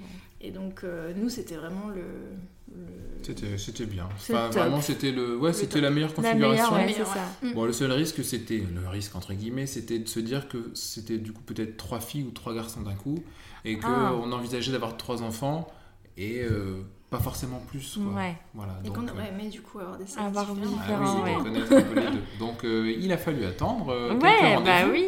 Mais est-ce- vous avez plus d'échographie et plus de rendez-vous du coup? Oui, oui. Bah, en fait, quasiment toutes les deux semaines, j'ai Ouais. un rendez-vous donc, euh, avec un gynéco-obstétricien qui me suit tout, tout au long de ma grossesse. Et par contre, euh, des échos tous les mois Ouais. euh, avec des médecins différents à chaque fois. Donc finalement, vous avez dû attendre un petit peu pour connaître les sexes des bébés, Ouais. mais moins qu'en cas de grossesse euh, unique du coup. Bah, Ouais. c'est arrivé Enfin, assez vite en fait. on- Ils étaient pas sûrs, sûrs Ouais. au début. Ouais. Au début, il a eu, on lui a quand même demandé. Bon, il est hyper sympa. Et puis il a, il a joué au pronostic. Il a regardé. Et il a dit bon, alors moi je pense que. Et puis il s'est planté parce qu'il pensait qu'il y avait donc deux garçons et une fille. Ouais. Et euh, le rendez-vous d'après, euh, c'était c'était une, une femme Oui. qui était là, là qui a vu. Donc là, là on voyait clairement. Il n'y avait Ouais. aucun doute sur le fait qu'il y avait forcément un garçon et qu'il y avait forcément une fille. D'accord. Mais le troisième. le dernier, elle n'était pas certaine. doute, euh, elle Ouais, était pas très bien placée. pas la voir. Et puis, ouais, non, ça n'allait pas. Et donc il a fallu attendre encore le. Mais vous le saviez que du coup, il y avait deux, deux genres Ouais. différents. Donc, Et c'était était important pour vous de connaître euh, ça avant, de la- avant la naissance des bébés Oui, parce que, parce que justement, c'est une grossesse de l'inconnu et Ouais. que ça, ça nous permettait de- bah, de- D'avoir, d'avoir ouais. un peu les pieds sur terre, de savoir ce qu'on. Enfin. euh, D'avoir une donnée au moins. Ouais, voilà, c'est ça. Une donnée C'est ça, c'est déjà bien. C'est clair. Ouais, c'est clair. Et puis, euh, ouais, on était super contents. Et puis, ça nous a permis de tout doucement réfléchir au prénom. Ouais. Enfin, voilà, c'est Et donc du coup, ce troisième bébé, finalement, c'est une fille ou un garçon? Ce troisième bébé, c'est une fille. Donc vous allez avoir deux filles et un garçon. C'est Ouais. ça. Waouh. Donc c'est cool. C'est en fait ça se passe bien parce que c'est ce qu'on voulait. On Mhm. s'était dit qu'on voulait deux sexes Ouais. différents et puis enfin on voulait. Bah, forcément- trois sexes différents, ça devient un Non, peu plus compliqué. Ça. on, voulait les, on voulait les deux et qu'on voulait plutôt. Enfin moi je voulais plutôt deux filles et un garçon. Ouais. Ouais. Parce que dans votre schéma de famille, vous vouliez trois enfants. Moi, j'en Vous aviez voulais un... deux. Ouais. Laura elle en voulait que deux. Alex. Ouais, euh, Et toi Et moi j'en voulais trois. Ah bah tu coup, vois. Bah, T'en auras deux quand même, hein Ouais, j'en aurais Deux deux plus un. Ça se prend. et euh, donc voilà, vous connaissez les sexes des bébés. Et, euh, et comment ça se passe pour la préparation de leur arrivée à la maison? Eh bien, déjà, on entame de gros travaux dans la maison. Ouais. Parce que, ouais, on se bah, dit qu'on va manquer de place un petit peu. Et du coup, euh, bon, ben, point de vue technique, c'est c'est ce qui arrive en Mhm. premier. Euh, donc, on a la chance d'avoir mon papa qui, qui fait des travaux, enfin, qui sait tout faire, en Ouais. fait, donc qui nous aide beaucoup dans la maison. Je je, sais même pas comment on le remerciera euh, à la Ouais. fin. Tu vas mais... lui faire trois bébés, trois petits Ouais. enfants. C'est déjà très bien. C'est déjà Ouais, pas mal. hein. c'est- assez dingue, mais du Non, coup, voilà. Après, on, on reste, euh, on reste dans notre objectif euh, bah, mode de vie zéro Mhm. déchet, ou en tout cas presque zéro déchet. Ouais. Et du coup, on achète essentiellement de seconde main. Oui, Euh, de toute façon, même ça a un coût. Donc, Ouais. euh, dans tous les cas, euh, même économiquement, j'imagine que ça change la donne. C'est clair. Mais en fait, quand tu entames une grossesse, tu te rends compte que c'est clairement marketing. euh, C'est un vrai business. hein. C'est ouf. Et c'est un business qui s'arrêtera jamais parce qu'il y aura toujours des bébés qui vont naître Mhm. en fait. Et euh, c'est un vrai business. Ils te vendent des choses indispensables alors qu'en fait tu les achètes parce que t'es pleine d'hormones. Moi. Et, et en fait, euh, tu te rends compte que tu t'en sers jamais Ouais, et c'est ça. Et- tu les revends à quelqu'un qui l'achète, qui s'en servira jamais non plus. Et c'est des conseils qu'on nous a pour le coup donnés assez rapidement. En fait, En- Mm. il y a beaucoup de parents qui en avaient eu justement deux Ouais. ou plus, mais qui nous avaient dit le premier, tu vas acheter tout, tout, tout ce que tu vois, tout ce qu'on te dit Mm. d'acheter parce que tu sais pas. C'est ça. Par contre, le deuxième, bon, tu te dis qu'en fait déjà tu vas te resservir que de la Ouais. moitié du premier, et puis tu vas rien acheter de plus. Puis le dernier, tu vas voir qu'en fait il Il, va- lui, il va même Il- prendre les vêtements rien. troués des autres enfants. Et tu te On raccommodera même plus. ça. Tu dis qu'il a besoin de rien et que finalement ça se passe très Ouais. bien et donc tu te rends compte qu'en fait tu t'es fait enfumer, que t'as acheté beaucoup trop. C'est ça. Et ce qui nous a permis aussi de se projeter pas mal, c'est que euh, ben, on a appris ça donc euh, forcément euh, sur la période de l'été Mm. et donc euh, c'est la période des brocantes. Ah aime beaucoup faire. oui, c'est chouette ça. Et donc Vous avez bah, pu très trouver vite- des. Parce qu'on trouve pas mal de choses, même Bah quasi ouais. neuves. hein. C'est génial. Et Surtout en fait- sur les vêtements des tout ben, petits, parce qu'en fait tu les mets pas longtemps, Oui. donc ils sont hyper, ils sont nickel. Et je disais à Alex, on prenait plus trop de plaisir de faire des brocantes parce que euh, avant, quand on n'avait pas l'objectif d'être parent, il y avait que ça en fait, des Ouais. vêtements de bébé, des jouets de bébé, etc. Et euh, là, en fait, tu te fais euh, Tu te plaisir, fais plaisir. quoi. Ah, tu peux te faire plaisir, ouais. Mm. Et donc tous les dimanches, on se programmait notre petite brocante. Et Il y a la, la braderie de. Bondu qui est extraordinaire Oui, pour ça. On nous, a- on nous a dit Malheureusement c'est celle qu'on a ratée. Ouais, bah ouais. Il pleuvait, non mais il pleuvait ce jour-là, Ouais. je devais la faire et il pleuvait vraiment des cordes. et- Ouais, mais c'est vrai qu'on a trouvé, on se fixait un budget, puis on se Ouais. disait, bah voilà, aujourd'hui, euh, au début, on savait pas trop comment s'y prendre, donc on s'est dit, bon, bah aujourd'hui, on achète que des bodys. Ouais. Ils vont naître à peu près à cette période, donc on va acheter des bodys manches longues. De zéro, enfin naissance ou un Ouais, mois. zéro. Et, ouais, Oui, parce que quand ils vont naître prématurés, du coup, Oui. vous avez besoin de tout petits vêtements. C'est ça. Ouais. Après, on s'est concentré sur les pyjamas, puis Ouais. après, on a fait un peu d'autres choses. Et puis, euh, notre ami Le Bon Coin aussi. Ouais. Ouais, et puis Facebook un petit peu aussi. euh, Ouais, parce que je fais partie d'un groupe euh, zéro déchet sur Mhm. Facebook et du coup il y, a des- il y a des trocs qui se font aussi. ah, mais je suis dans ce groupe, je crois. Ouais. Non, c'est c'est chouette. Donc on, Oui. est- on arrive bien à se débrouiller. Ouais. Après, bon, il y a des choses qu'on a achetées neuves comme euh, les matelas. Ouais. Forcément. Oui, bah oui. Euh, ouais, enfin, c'est- tout. C'est-à-dire, Ouais. en fait, en, en neuf, euh, enfin, c'était notre volonté de ne Mhm. pas acheter neuf Ouais.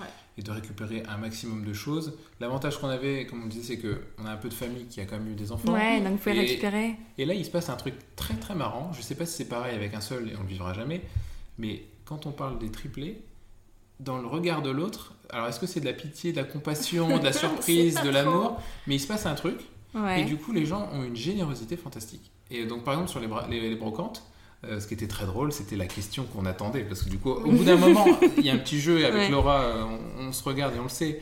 euh, Quand euh, la personne qui vend ses vêtements dit Alors, c'est un garçon ou une fille Et qu'on répond Les deux. Et là, on la voit bloquée. Elle c'est dit Ah, des jumeaux. Eh ben non.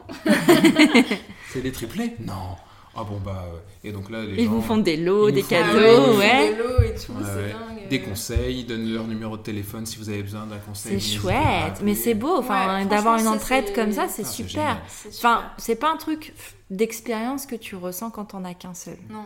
Pas. C'est ce qu'on s'est dit, ouais. et ça, ça a conforté en fait notre idée du coup du compte Instagram parce Mhm. que on s'est dit que bah, en fait les gens trouvaient ça génial Ouais. et qu'on avait beaucoup plus de réactions positives que négatives et il fallait partager cette Bah ouais, histoire. puis d'échanger en fait, on se rend... ça- c'est un, un véritable, euh, je sais pas comment on peut dire, un déclencheur de conversation, de partage, d'échange. Ah, mais là, vous avez des sujets de conversation à vie. Et donc on, on rencontre plein de gens. Ouais. grâce à ça, on a rencontré plein de gens, on échange de plein d'expériences. C'est hyper enrichissant en cool. fait. Et surtout avec des, des mamans de jumeaux qui nous Ouais. ont contactés, qui... Enfin moi qui m'a dit j'ai j'ai des jumelles qui ont maintenant 16 ans, mais si vous voulez... euh, Enfin voilà, je vous raconte toute mon expérience, donc elle me racontait sa vie sur, euh, sur Messenger, Ouais. et moi je lui répondais, je lui disais merci pour tous ces conseils, et euh, elle m'a laissé son numéro de téléphone, elle m'a dit n'hésitez pas à me contacter si vous avez besoin Mhm. d'aide au début. Et c'est c'est génial, on se dit, mais en fait, euh, il y, a, il y a des gens géniaux, des quoi. gens Finalement, vous serez peut-être même jamais tout seul. Enfin, euh, en bah cas de... c'est sûr. Bah non, bah là c'est sûr, là, fini, fini la solitude. Mais, euh, Oui. mais je veux dire, en termes de... même psychologique, même si tu as envie, à un moment besoin de parler, de décharger, Ouais, tu auras toujours à un moment une oreille attentive parce, Ouais, que, parce que vous avez créé cette communauté-là aussi. Ouais. Et, euh, Et puis des gens qui nous suivent finalement depuis le début, avec qui maintenant. on- C'est drôle de se dire qu'il y a plein de gens qu'on pourrait rencontrer facilement maintenant. ouais, Preuve en est aujourd'hui. bah mais, ouais, mais complètement. même des, des parents de jumeaux triplés euh, qu'on prendrait plaisir à rencontrer Mhm. à passer un moment et, et, et qui ont vécu la même chose. Ouais. Et c'est surtout ça. C'est Parce ça. que finalement, notre entourage va nous aider. Mais ils n'ont pas vécu. Ils comprendront jamais ce que Non. vous vivez. Mais on a Jamais. besoin de, de, de cette expérience-là, en fait. Mhm. Ce qui est logique. Ah, je pense et- que c'est important. et bah, on la de- transmettra. Ouais, bien sûr. Mais c'est comme quand tu deviens parent, tu as un besoin de, même parent euh, unique, je veux dire, Mhm. tu as besoin de savoir. De... Enfin, moi, je sais que j'ai eu beaucoup besoin de, de savoir ou, ou d'avoir des gens avec qui le vivre. Tu vois, j'avais euh, j'avais des copines de grossesse parce qu'on était enceintes en même temps. Oui. Mais euh, on échangeait vachement plus, même si euh, c'était, il y avait une copine, c'était une copine de collège, on s'était pas échangé un mot depuis. On est tombé enceinte à deux mois d'écart. c'est- On, est- on, est- on se parlait tous les jours Mhm. parce qu'on vivait la même chose en même temps. Et même oui. si on avait des copines qui avaient eu des enfants avant, bah c'est pas vers elles, parce qu'en fait elles connaissent l'après. Oui. Nous, on était dans le moment C'est présent et on avait envie de savoir. Enfin, on Bah, s'échangeait oui. les trucs qu'on vivait actuellement. Et c'est vrai que c'est intéressant. Enfin, tu te rapproches toujours des gens qui vivent la même chose que toi, en fait. C'est, c'est, Mm. je sais pas, si c'est un truc humain ou pas, Ah mais c'est- euh, c'est. J'ai une copine de, de lycée et c'est vrai que ça faisait longtemps qu'on s'était pas Ouais. parlé. Et là, j'ai appris qu'elle était enceinte de jumeaux. ah bah, Et, euh, et Du du, coup, elle, elle m'a félicité de ma, ma grossesse trip, je l'ai félicité pour ses jumeaux et en fait, on, a, on s'est mis à se reparler. et tout. Ouais. Enfin, c'est c'est génial quoi. On s'est dit, mince, euh, c'est dommage, on se perd de vue et puis en fait, c'est. Bah... ouais, mais la vie fait C'est un ça, moment, euh, voilà quoi. Ouais. Donc là, t'es, t'es enceinte de combien là? Là, je suis à presque 7 mois. D'accord. Et euh, je voyais tout à l'heure sur Instagram, la magie, que vous aviez donc du coup programmé la naissance des bébés. Oui, en fait, elle est, elle est donc forcément surveillée euh, à fond et euh, la naissance est déclenchée. D'accord. Donc euh, le dernier rendez-vous que j'ai eu avec le gynéco-obstétricien, ça a été bah, la date. Donc il m'a dit la proche- le prochain rendez-vous c'est le 2 décembre, donc euh, on a rendez-vous à 16h45, à 17h vous allez dans votre chambre. D'accord. Vous venez avec votre valise. Ouais, ouais. Prenez votre Vous ne valise et plus jamais euh, toute seule. c'est ça. C'est ce qu'il a dit. Il a dit Ouais. vous ne ressortirez plus, euh, plus toute seule. Ouais, il a dit euh, du coup que en fait je serai à 34 semaines. D'accord. Donc pendant une semaine, je serai sous surveillance parce que c'est à peu près à cette, à cette période-là, en tout cas, qu'il y a des contractions qui arrivent et que bah il faut surveiller parce que potentiellement je peux accoucher. Mhm. Et euh, le déclenchement, ce sera le 9 décembre. D'accord. Dans tous les cas, le 9 Ils seront décembre, là ils le seront 9. là. En sachant Ils qu'ils peuvent peuvent arriver arriver, avant, oui. ouais. Oui, d'accord. Et alors l'accouchement, c'est, ce sera, enfin, c'est voix. Est-ce qu'une voix basse est possible avec des triplés? Oui, Ouais. C'est possible. Donc euh, pour l'instant, on ne sait pas encore exactement si je pourrais le faire par Ouais. voie basse. Euh, il est assez confiant, Euh, donc il m'a prévu un scanner euh, en fait pour voir la largeur de mon bassin. D'accord. pour voir si bah, c'était possible de passer les trois bébés. Euh, Bon, ils passent pas en même temps de toute façon. Non, non, non, non c'est clair, mais euh, heureusement. Non, non, mais c'est à la place d'en passer un après les autres passent. Enfin, je sais pas comment ça se passe. Enfin, Bah, Ah, bah, C'est l'un après l'autre, quoi, c'est- ouais, bien bébé, sûr. l'un après l'autre. c'est ça. euh, Une fois que le trou est fait, euh, Quand le premier est passé, Easy, après, quoi. ouais, c'est ça, le passage est... c'est ça. La lumière est là. Suivez-moi. Il y en a un qui montre le chemin, les autres suivent. Et, euh, et après, il fallait aussi vérifier la position des trois bébés. Ouais. Donc actuellement, on a deux bébés qui sont en bonne position, qui sont la tête en bas. Super. Et on a le premier bébé qui est censé, enfin, qui doit se présenter en premier, qui Ouais. est en siège décomplété. D'accord. Donc c'est vraiment avec. euh, donc elle, elle a les, ouais, Ouais. elle a les jambes Les au jambes, niveau de la tête, enfin, les pieds au niveau de la tête, Et les et, fesses du en coup premier. c'est les fesses qui, qui sortent en premier. Et alors, parce que je sais qu'on peut accoucher euh, en siège par voie basse, Ouais. mais euh, je ne sais pas dans quelles conditions. Est-ce que c'est celle-ci? Il Bah, m'a dit que c'était possible, étant donné que les bébés seront pas très gros. Oui, Mais, oui, qui- mais qu'il espérait quand même très fortement qu'elle change de se place. retourne. Ouais. Et est-ce qu'il y a possibilité Enfin, euh, parce que du coup, est-ce qu'elle a la place de se retourner? Ou tu sais pas trop Moi, j'avoue que je sais pas trop, et je pense qu'on le saura là. On a une écho le 14, D'accord. donc euh, ils vont, ils vont nous dire. Ouais. Je les sens quand même encore beaucoup bouger, mais tout à l'heure, je sentais que j'avais ses pieds au niveau du nombril. Ouais. Je me suis dit, bon, allez ma chérie, retourne-toi. Mais euh, ouais, c'est. Faudrait encore demander à son frère et questions. sa soeur de lui montrer quand même. hein. Bah, Bah oui. Ils sont pas cool. du Frère et sa sœur, ils sont, Du bloc. ils sont super proches. Ouais. Enfin, leurs têtes sont quasiment face à face. Ah quoi. ouais. C'est- Ouais, c'est ça qui est drôle. Et elle, elle est en dessous. euh, Ah, ah, c'est sûr que pour les conversations, ça va être plus difficile. Vous êtes. Même s'il faut dire qu'on voit plus grand chose sur les écoles. Ouais, ouais, oui, bah ouais, là ça commence à être. euh, Quatrième mois, on voyait bien. Ouais. C'est plus vraiment une Et partie alors de après- plaisir. euh, On est content de les voir, d'entendre de leur savoir cœur qui et ça tout. va, ouais. Mais on Mais, comprend euh, rien du tout. Alors c'est très marrant parce que du coup les spécialistes, euh, c'est surtout la, la dernière euh, qui a, la petite ancienne qui a regardé et qui, elle a été d'une rapidité, d'une efficacité. Et je regardais, je me disais mais qu'est-ce enfin, qu'est-ce qui se passe quoi Et elle disait bah, là, là, super vite. là, c'est la vessie, là c'est le foie, là c'est là donc la, la mesure du truc. Et, et, un euh, moment, en terminé, fait, on s'était voilà. égaré.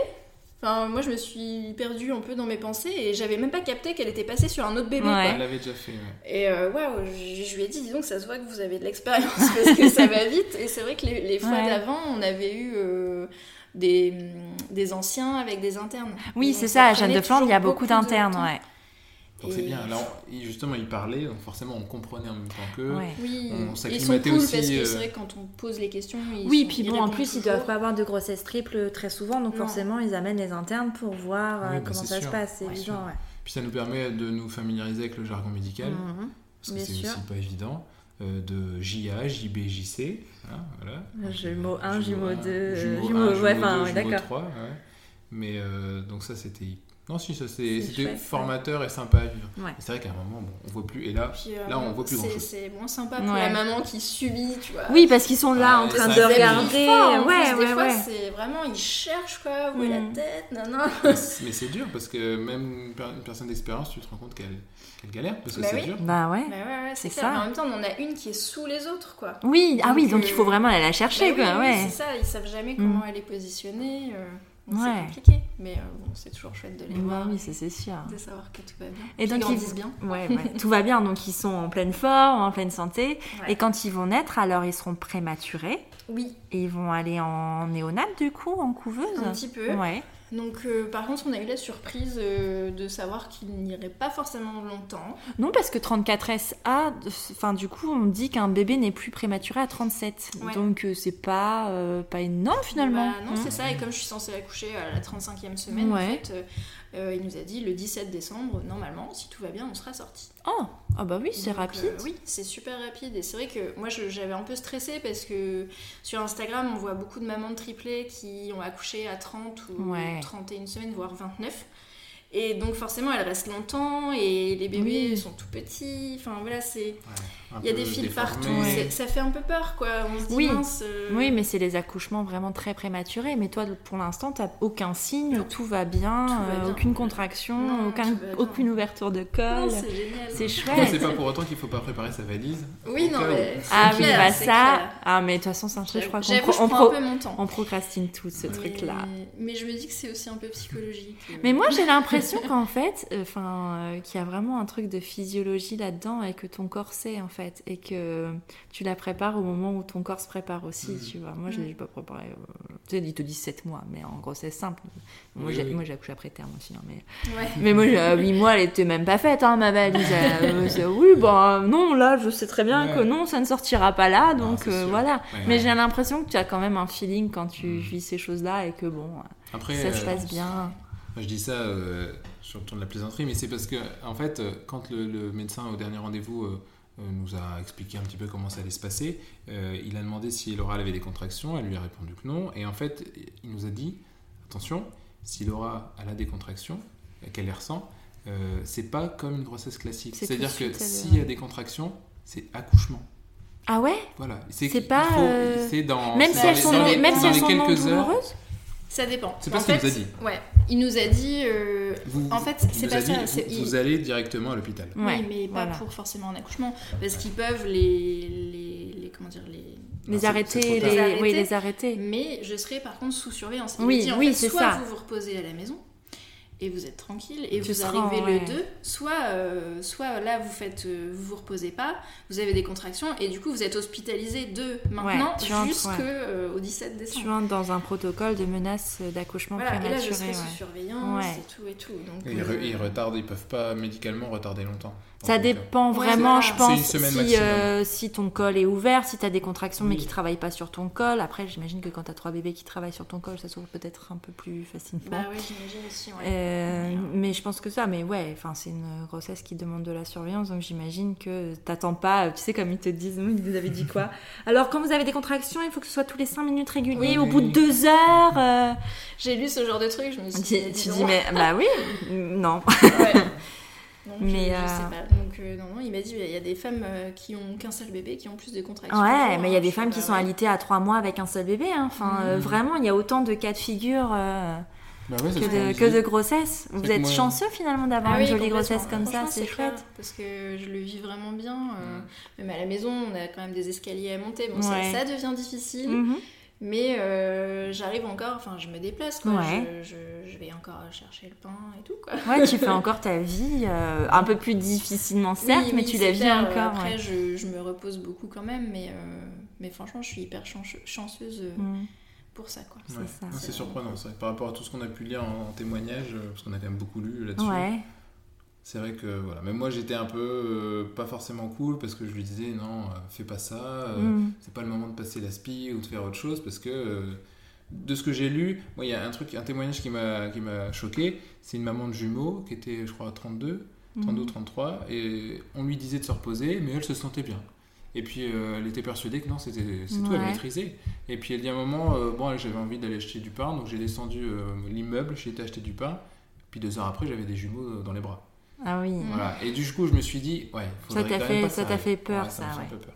Mais bon, pour l'instant, tout se passe Tout bien. se passe bien, on touche du bois. Euh, a priori, ça devrait, euh, ça devrait continuer comme ça. que ça aille jusqu'au bah, bout et qu'on de toute puisse, façon, euh, si, même si ça arrivait maintenant, il serait pris en charge Ouais. enfin, sans Oui. problème, quoi. C'est c'est pour pas avoir le stress de la course. Et puis, puis bon, de se dire que voilà, il faut qu'ils soient avec nous avant Noël. Ouais. Ça, ce Ouais, serait le rêve. Ça, oui. Plus longtemps ils seront dans le ventre, mieux ils seront. Mieux ils seront. euh, Et, euh, et donc, du coup, euh, donc là, la prochaine écho, vous saurez si c'est une césarienne ou un accouchement voix basse. Ouais. Et est-ce qu'en cas de césarienne, tu pourras assister? Parce que ce sera programmé, du coup, donc euh, tu pourras Oui, oui. assister Tu a seras priori. Normalement, oui. Ouais. Et j'ai envie d'être là, en tout Ouais. cas. euh, Toi, je- t'as Ouais, envie si, de- si, d'embrasser j'ai- ce J'ai demandé à l'anesthésiste la dernière fois, elle m'a dit oui, oui, bien sûr. Alors il y a juste la petite procédure au début pendant la piqûre. Et Pendant tout, l'anesthésie, ouais, t'as- tu euh, peux Le, pas le être moment là. où j'aurais vraiment besoin de lui, tu vois. Mais même, même en accouchement voix basse, généralement, les papas restent pas. Enfin, Ouais. moi, il était resté, euh, mais, euh, et après, c'est il... rare. Ouais, après il l'appelle et il dit euh, c'est- je bon, Je monsieur. peux pas rater ça. Vous pouvez Ouais. Puis moi, je suis pas trop. Suis pas trop doudouille, enfin je veux dire, Mm. euh, la- voir le sang, tout ça, ça me- le- les odeurs, ça, ça me choque pas trop, donc euh, non, il faut que je Ouais. c'est un truc de fou. Quoi. Moi, j'avais envie d'aborder un sujet avec vous et je vais venir dessus. On prend du temps, mais il y a trois bébés, donc on prend plus de temps. Ouais, Euh, voilà. Euh, pour l'après, comment ça se passe en termes de congés Parce que c'est un sujet. Parce que toi, là, du coup, tu as arrêté de travailler à quel moment? J'ai arrêté de travailler euh, le 1er août. D'accord, donc un t'étais. congé maternité en fait qui dure 46 semaines. Ok, 24 semaines avant, Avant, 22 après.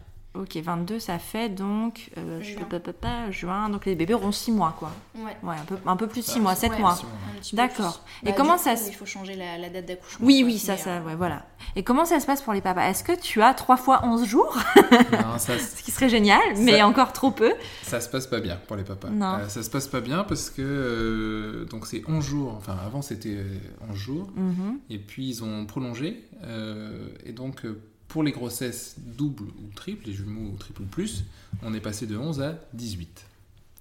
Donc euh, ça fait, j'ai quand même les 3 jours de naissance, Oh. Mais qui sont- Mais que- que- quelle chance pour, euh, pour un enfant comme pour, Ouais. pour- comme pour 2, 3, 4, euh, plus euh, les, les 18 jours, en sachant qu'en plus ce sont des jours calendaires.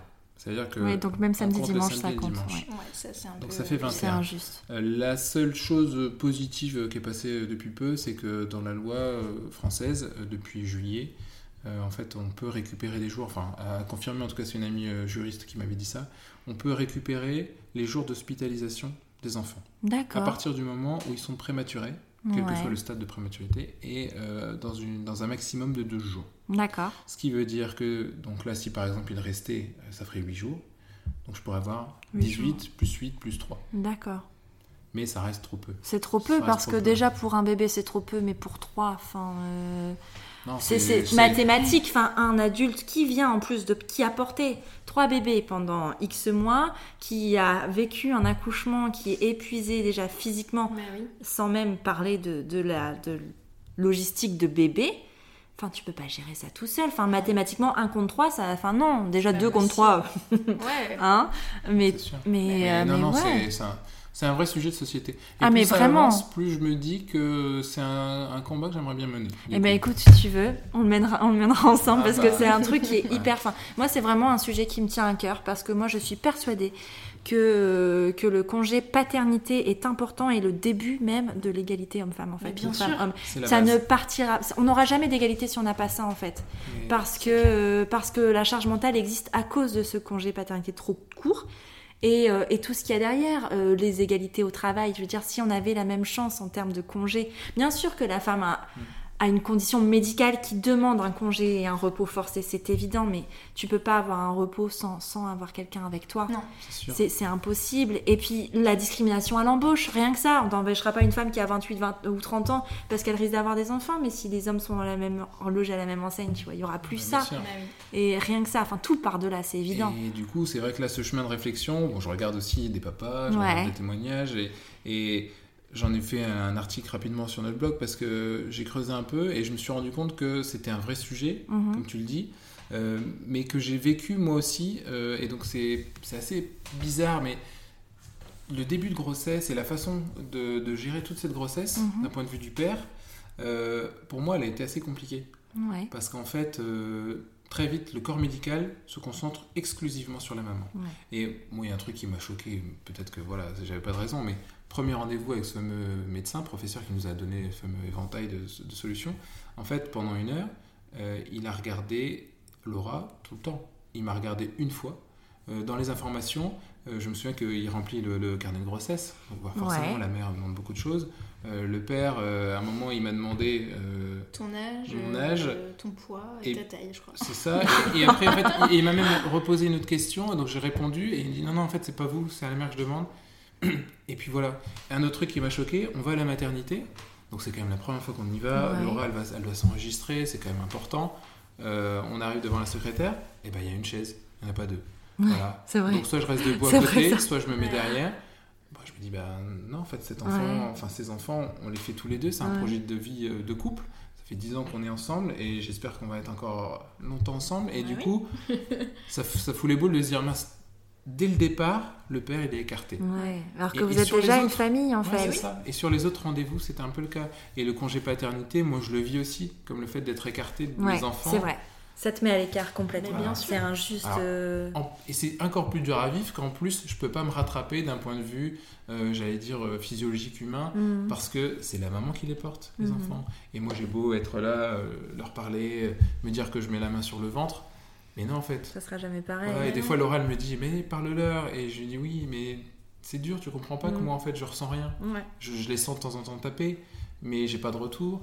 Et puis euh, après, il y aura l'allaitement. Enfin, il y a plein de choses qu'il faut, Ouais. l'accouchement, etc. Bon, c'est peut-être bizarre à dire, mais moi, j'aurais bien aimé euh, porter un enfant. Mhm. Ouais, non, mais c'est. Vivre l'expérience. ouais, c'est compréhensible. hein. Voilà. Et donc tout ce combat-là, plus ça avance, plus je me rends compte que c'est pas normal. Et c'est d'autant plus pas normal que, en fait, dans d'autres pays, eh ben, C'est différent. c'est différent. Mhm.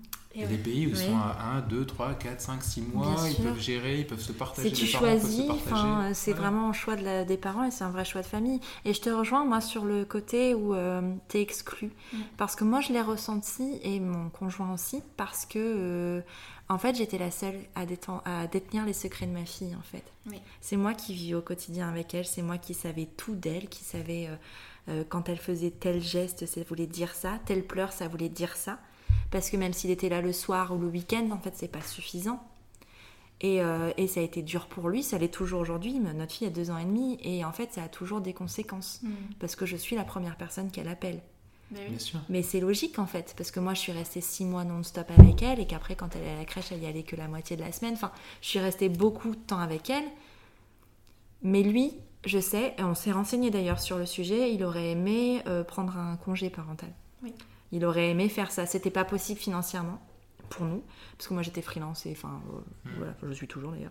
Mais euh, mais c'était pas possible, mais ça a été une vraie réflexion de, de prendre au moins un 80%, tu vois, pour avoir au moins une journée. Bon après financièrement malheureusement c'était pas possible parce que Mm. ben on n'est pas est assez accompagné. ouais. Et, et on se renseigne, et en fait, c'est la même chose. C'est que, et du coup, pour le coup, s'il y a des futurs parents avec Mhm. un seul enfant, euh, je me rends compte que quand on en a qu'un, euh, il y a quand même des aides, il y a quand même possibilité de s'en sortir, Mm. même si c'est compliqué. Ouais. Euh, par contre, là, avec trois, clairement, c'est pas possible. Et- Mais par contre, il y a aussi peut-être, parce que nous on avait fait le calcul, si, si vous voulez, par rapport au mode de garde et euh, ce qu'on, parce que tu dépenses de l'argent. Bien sûr. Et on ne dépensait pas, parce qu'on a eu la chance d'avoir une crèche d'entreprise à- au boulot de mon, mon conjoint, donc ça nous a bien arrangé. Il paye une grosse partie, donc on n'a pas grand chose.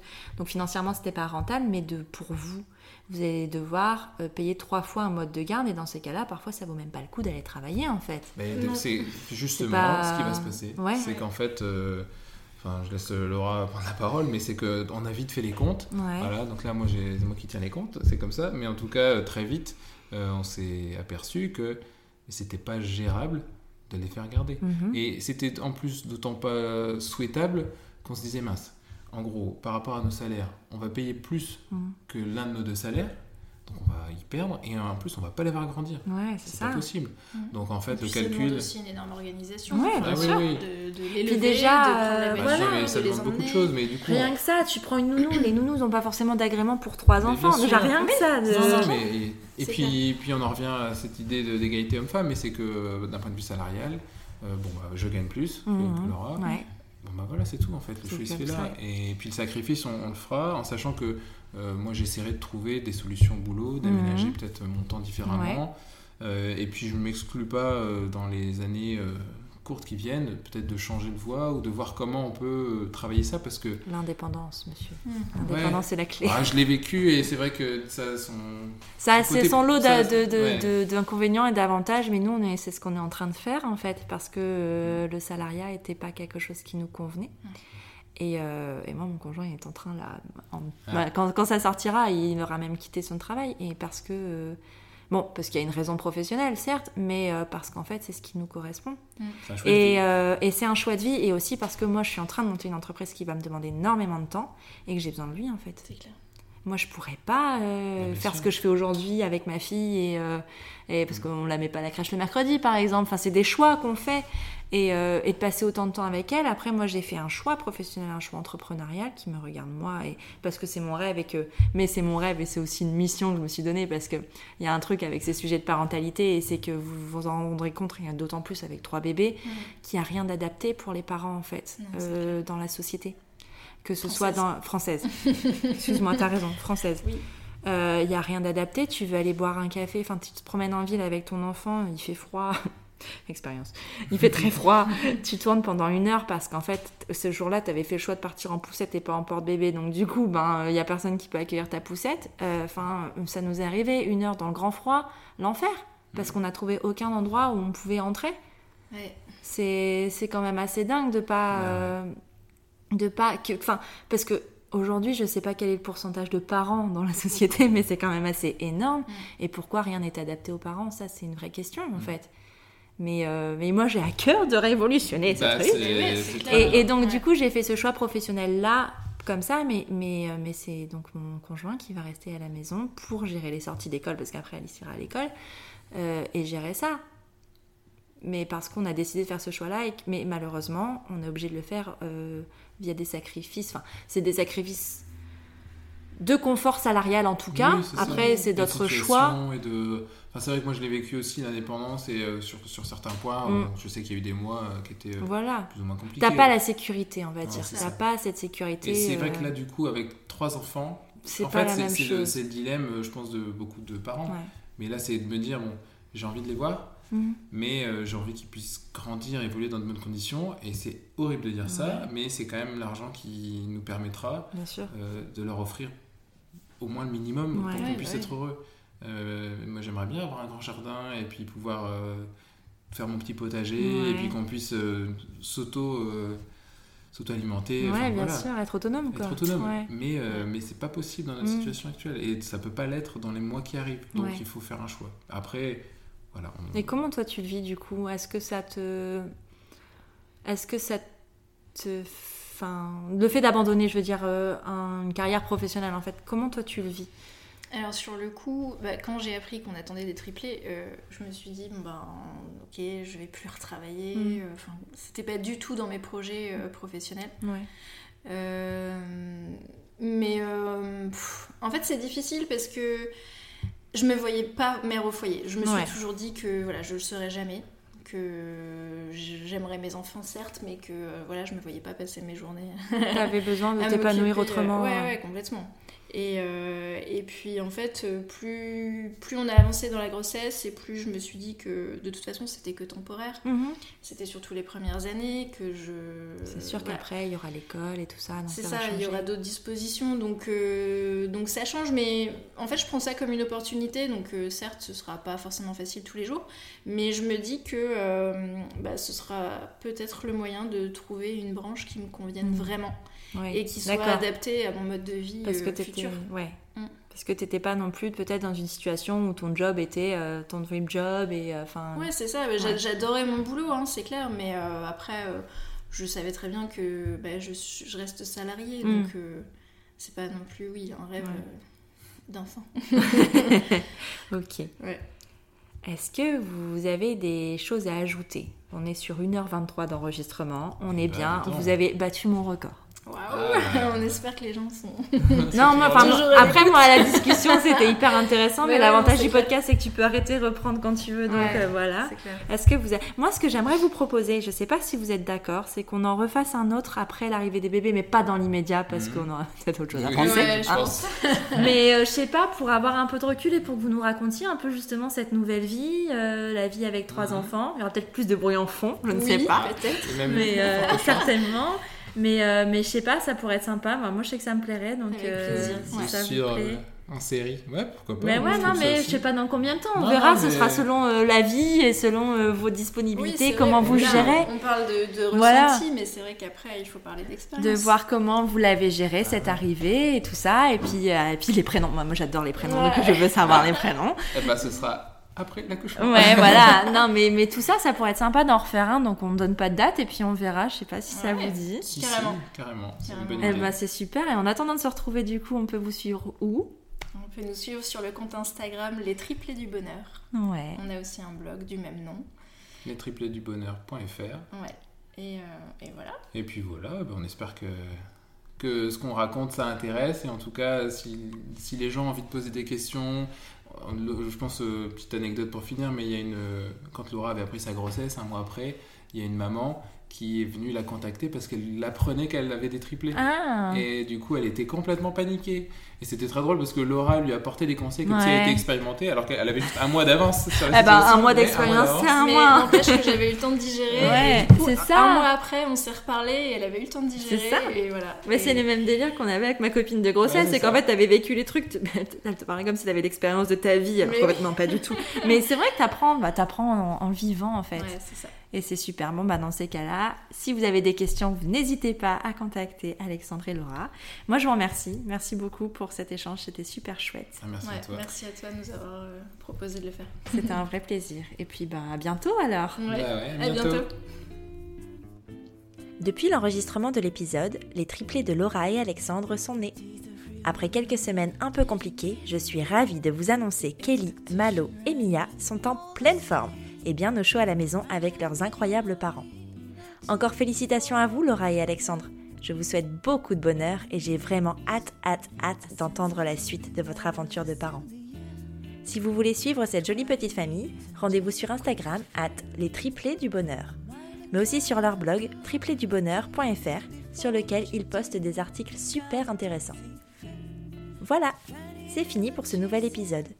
Si vous l'avez aimé, n'hésitez pas à les mettre 5 étoiles sur Apple Podcast, à le partager sur vos réseaux sociaux et à venir me le dire sur Instagram at Elise-du-bas, prenons un café. J'adore recevoir des retours sur ce que je vous propose.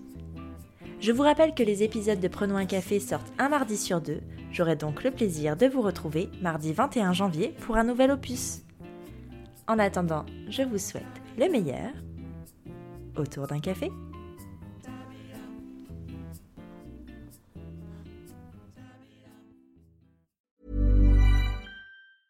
Acast anbefaler.